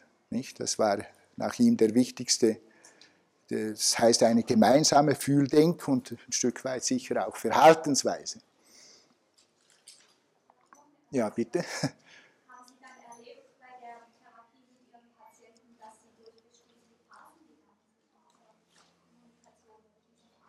Selbstverständlich, aber das hat jeder Psychotherapeut erlebt, nicht? Das ist klar. Eine Zeit lang versteht man sich nicht und findet die gemeinsame Sprache nicht. Auch wieder wesentlich, weil man sich affektiv nicht genügend einstimmen kann. Das ist ja die Kommunikation, kann man gut mit einem äh, Quartett, in einem Duett äh, mit, äh, mit verschiedenen Instrumenten vergleichen. Nicht? Dann muss zunächst mal eine gleiche Stimmung haben und beide sollen Moll oder Dur oder was auch immer spielen und in der gleichen Tonart, damit sie kommunizieren können musikalisch. Nicht? Und selbstverständlich gelingt das ja nicht immer auf Anhieb, ganz im Gegenteil. Und plötzlich gelingt es, weil aus irgendeinem Grund entweder der andere oder ich selber äh, den Zugang zu, äh, gefunden hat, um, um, um zur Resonanz zu kommen, zwar zur affektiven Resonanz, und dann kann man bauen, nicht? Und dann kann sich das vertiefen und es gibt natürlich auch die Phasensprünge umgekehrt herum, plötzlich geht es wieder nicht, nicht? Das Sicher. Kennen Sie eine andere?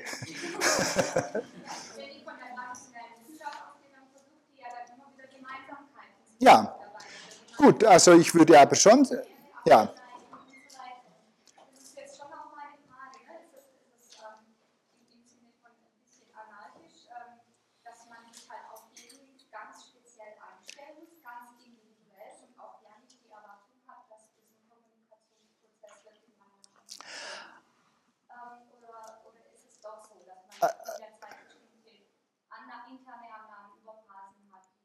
Ja, also jedes, jede Theorie, was ich Ihnen vorschlage, ist eine Theorie. Das ist der Versuch, zu, von Einzelnen zu gewissen Generalisierungen zu kommen. Nicht?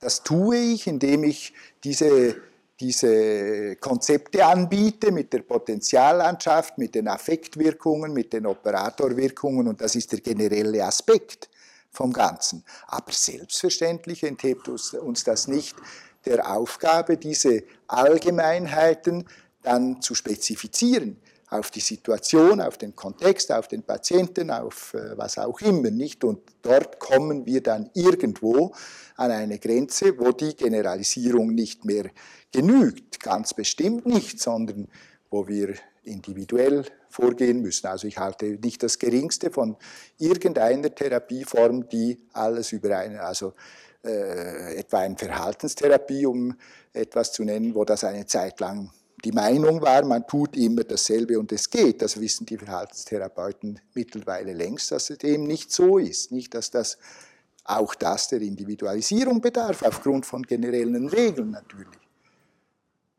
Bitte?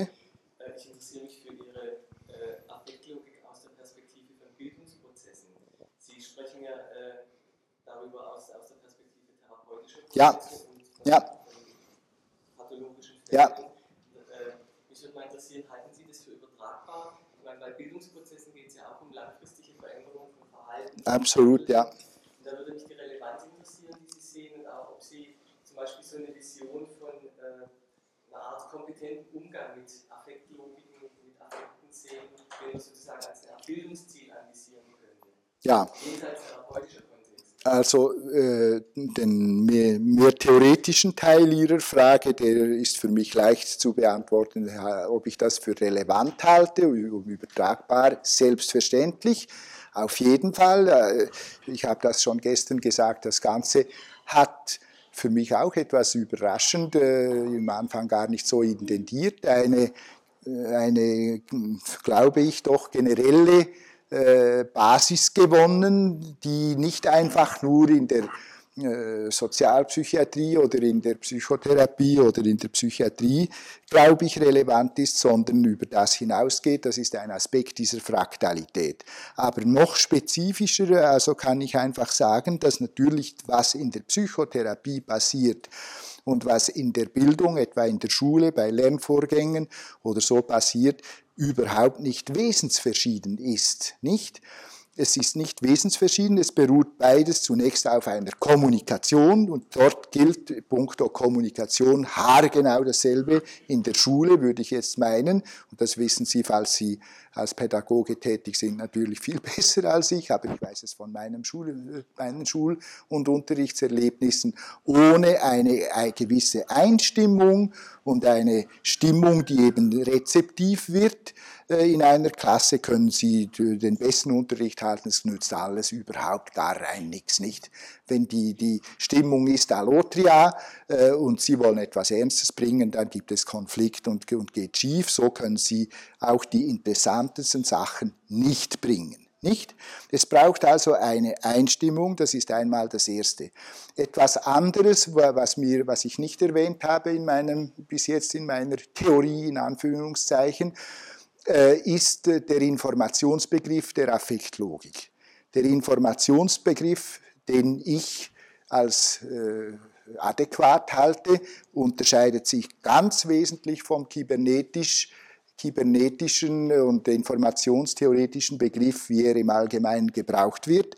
Das ist nämlich gewöhnlich als eine rein kognitive Größe behandelt. Nicht?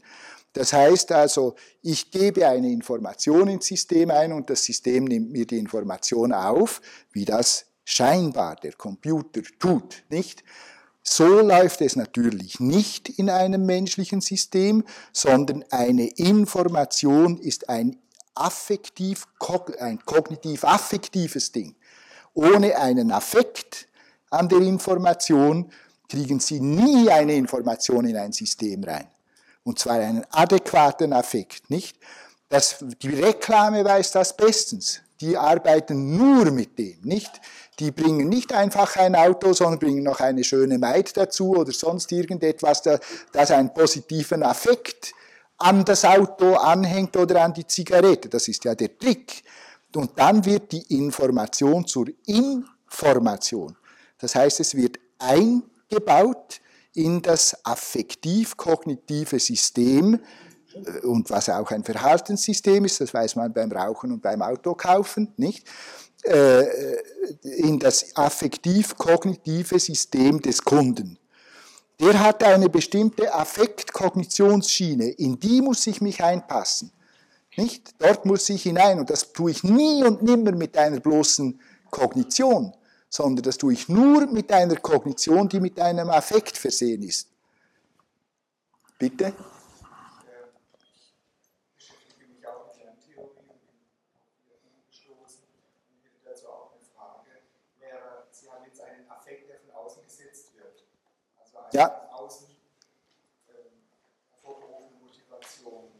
Äh, würden Sie das unterstützen, wenn ich behaupte, ein Kind, das in, aus Interesse heraus sich, einen, ähm, sich die Welt erschließt, einen bestimmten Lerngegenstand erwählt, dass es ja schon praktisch inklusive ist, dieser affektive, diese affektive Grundlage, so äh, dass es dann kognitive Inhalte ähm, viel besser oder Ja, selbstverständlich.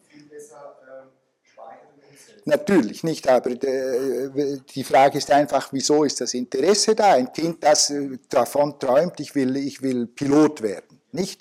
Ich will Pilot werden und irgendeinmal noch da in sein System eingebaut haben, ein Pilot, der muss Mathematik können oder muss rechnen können oder mit dem Computer umgehen.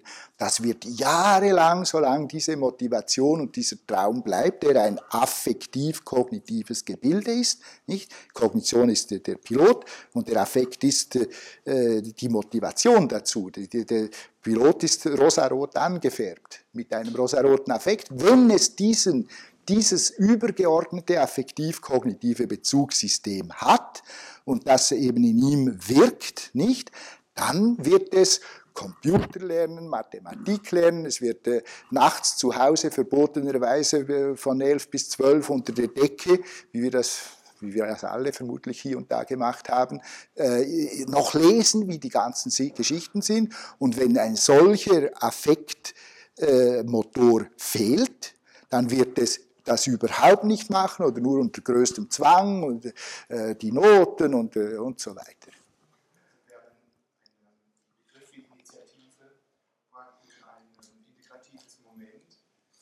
Ja, sicher.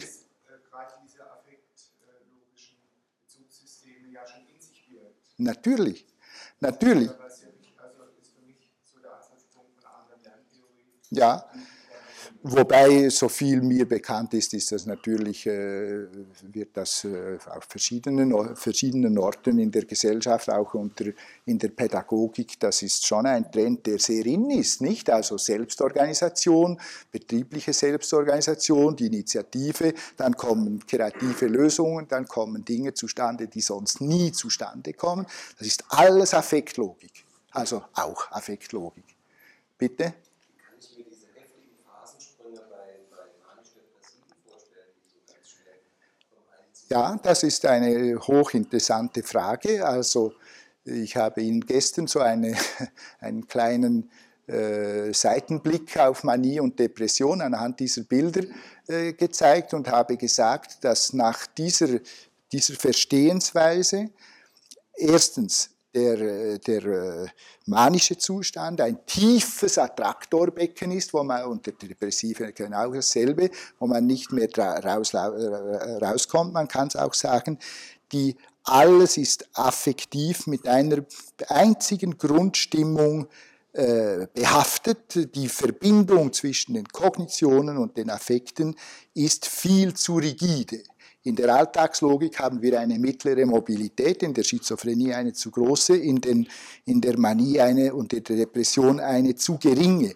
Was nun diese Umschaltungen macht, so dass etwa ein depressives System in ein normales oder in ein äh, manisches umspringt, das ist natürlich die Frage.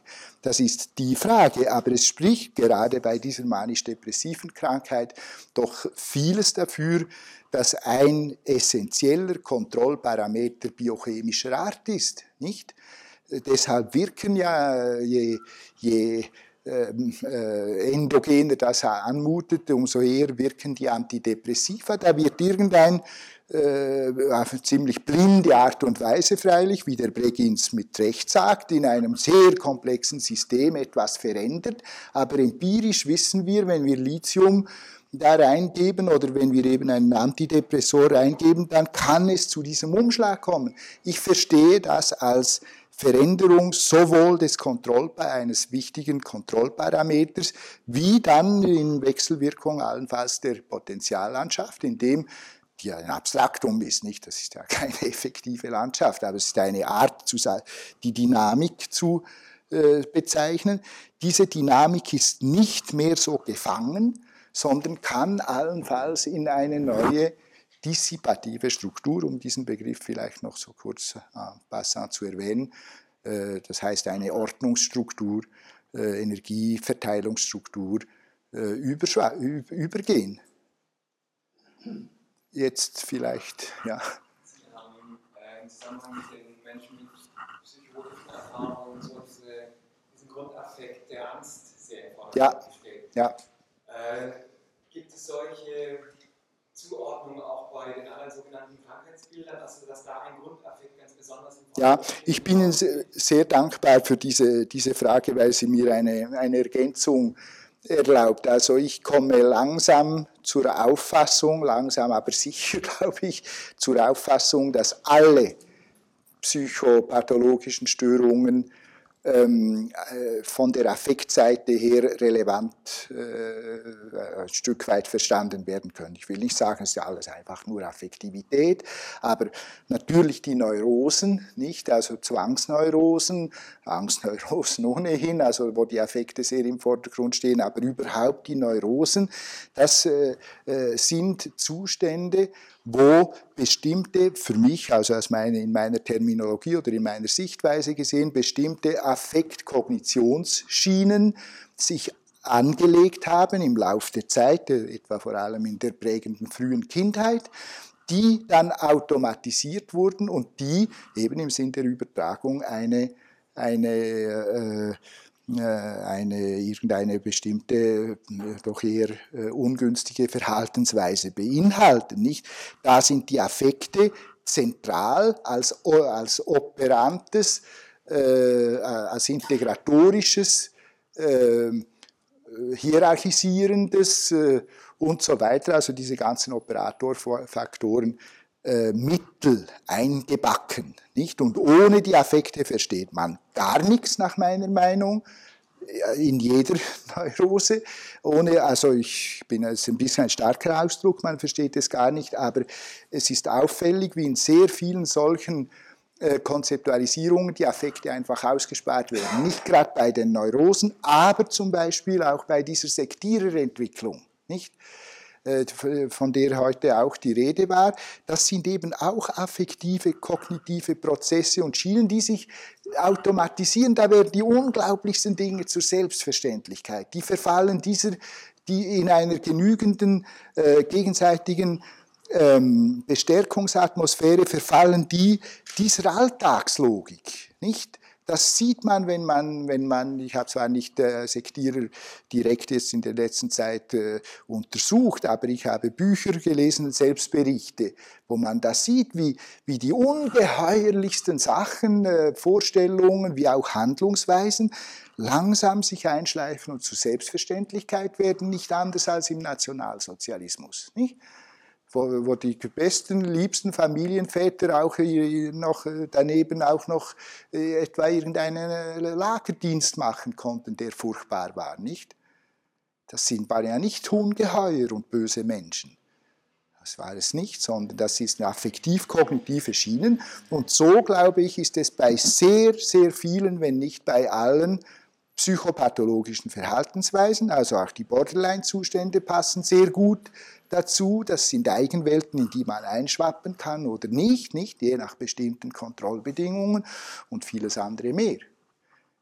Aber Sie würden jetzt nicht so eine eindimensionale Verknüpfung machen, dass zum Beispiel bei Borderline Persönlichkeitsstörungen irgendwie ein spezieller Grundaffekt im Vordergrund steht. Ach so, das war ja Ihre Frage. Verzeihung, ich bin dem etwas nicht ausgewichen. Ich habe ihn äh, einfach zu wenig fokussiert.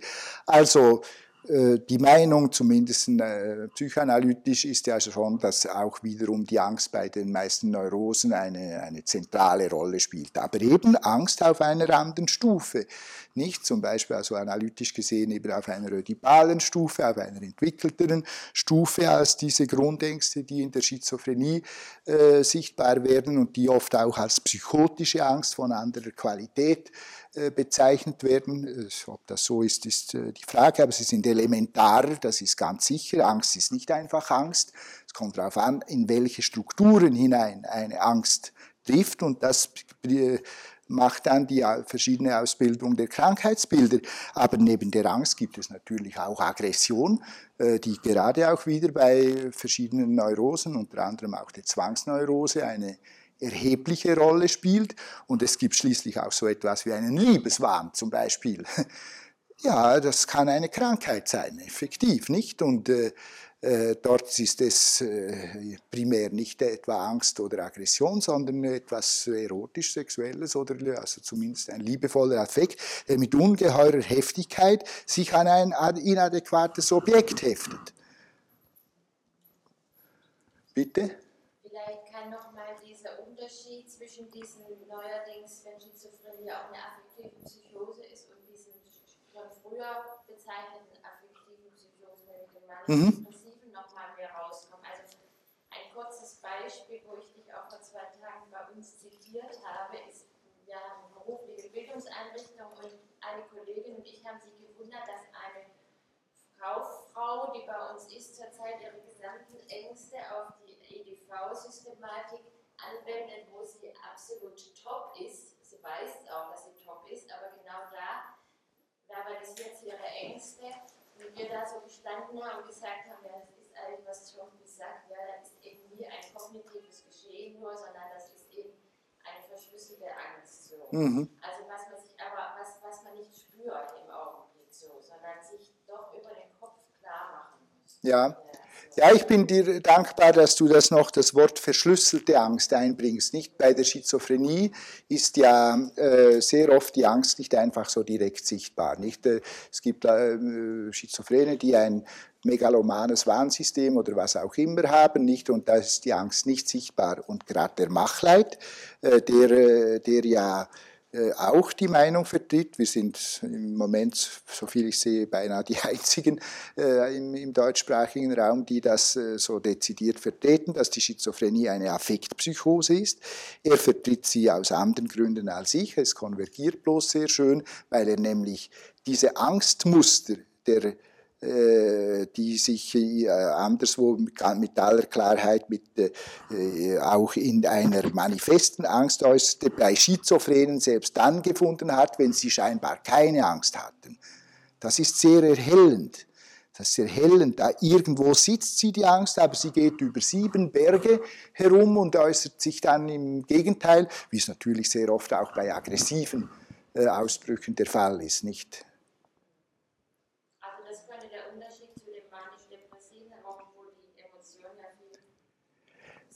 Ja, ich denke also bei der, bei der Manie und Depression ist eben der Leiteffekt ein anderer als die Angst, nicht? Das ist die Euphorie oder, die, oder eben die Trauer oder Depression. Äh, schon das ist ein Unterschied, aber dieser Unterschied ist zu oberflächlich, oder es ist nicht oberflächlich, aber es ist ein, ein phänomenologisch klarer Unterschied, aber der andere, äh, den ich, äh, äh die Idee dazu beanspruche, ich selber gehabt zu haben, also nicht einfach so aus heiterem Himmel, sondern es gibt viele, äh, viele Zugänge schon seit, seit Eugen Bleuler, aber die Grund, ein phänomenologisch zentral, glaube ich, wichtiger Unterschied ist, dass bei der Manie und bei der Depression die Kognitionsaffekt-Verbindung äh, viel zu rigide ist. Nicht? Weit über das Normale hinaus rigide. Es ist einfach immer dasselbe. Wogegen bei der Schizophrenie, zumindest in der akuten Schizophrenie, diese Verbindung zu locker ist. Nicht? wenn ich sage, es gab schon früher, das sind die gelockerten Assoziationen von, von Eugen Bleuler, nicht die er als zentral damals anschaute. Übrigens, wenn ich Eugen Bleuler erwähne, das war ein früher Affektlogiker sozusagen. Die Affekte haben in, der, in den 20er, 30er Jahren sehr viel Interesse erregt und sind dann nachher ein bisschen im Untergrund verschwunden. Aber der Bleuler hat äh, ganz explizit von der Schaltkraft der Affekte geredet, nicht? Die, ein, die zentrale Rolle in der ganzen Psychopathologie spiele. Das ist genau, was ich meine mit Operatorwirkungen. Bitte?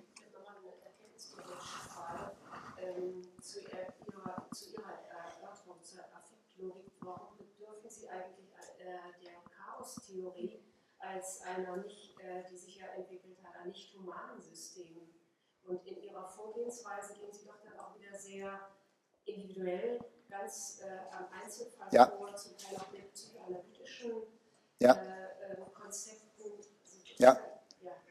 Die Frage ist äh, berechtigt, äh, wo, äh, wobei ich nicht ganz äh, mir klar geworden bin, wenn Sie sagen, eine erkenntnistheoretische Frage, fragen Sie nach meiner Erkenntnis oder nach der Bedeutung der äh, Affektlogik für die Erkenntnistheorie?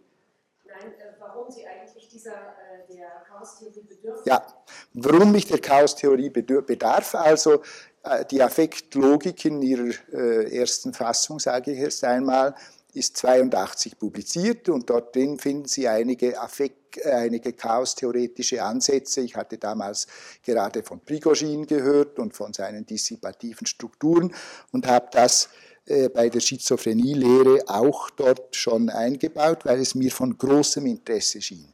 Diese, aber äh, in diesem Buch von 82 ist die Chaostheorie lang nicht so zentral, wie sie äh, jetzt zentral sein wird in dem Buch, das ich hoffentlich in zwei, drei Monaten fertig habe.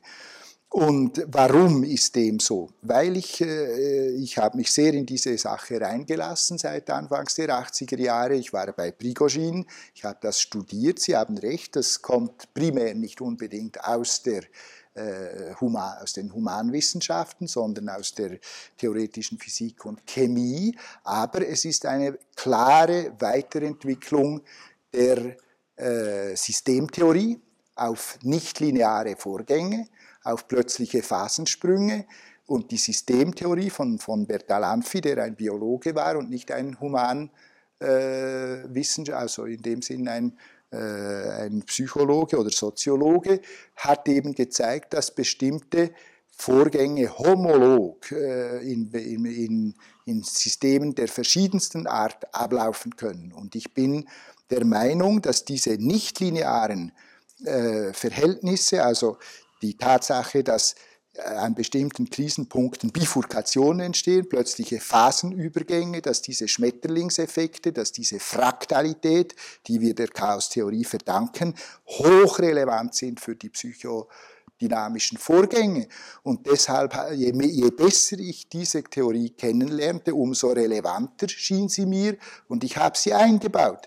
Und um nur zu sagen, also im Institut von Prigogine in Brüssel, wo ich einige Wochen verbringen durfte, 1986, da gab es alles, nicht? Das waren etwa nicht etwa nur Physiker, es waren zwar ähm, vielleicht in der Mehrzahl Physiker und, und Chemiker, aber da waren Biologen, die die Dynamik von der, der Ameisen, äh, ähm, der Termiten, wie die, die ihre Termitenhügel bauen, erforschten mit dieser Theorie. Dann gab es Ökonomen, die, die also Nationalökonomen, äh, Wirtschaftswissenschaftler, die die Na- Dynamik von Börsensystemen äh, im Laufe der Jahre in den USA erforschten. Es gab Städtebauer, also Urban, äh, Urbanisten, äh, die erforschten, wie bei vermehrter Populationszufuhr aus einem einzigen Stadtzentrum plötzlich mehrere Zentren aufschießen, Sekundärzentren, nicht?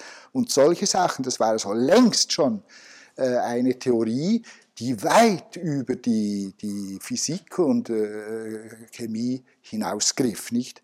Und wenn Sie Haken sehen und, und viele andere und die Anwendungen, die diese Theorie mittlerweile eben in sehr, sehr vielen Bereichen der auch Humanwissenschaft äh, äh, ge, gefunden hat, äh, sehen Sie, dass es vielleicht nicht so falsch ist, sie auch in die Psychiatrie übertragen zu wollen. Wir kommen an die Zeitgrenze. Ich glaube, wir sollten hier aufhören. Ich danke Ihnen allen sehr.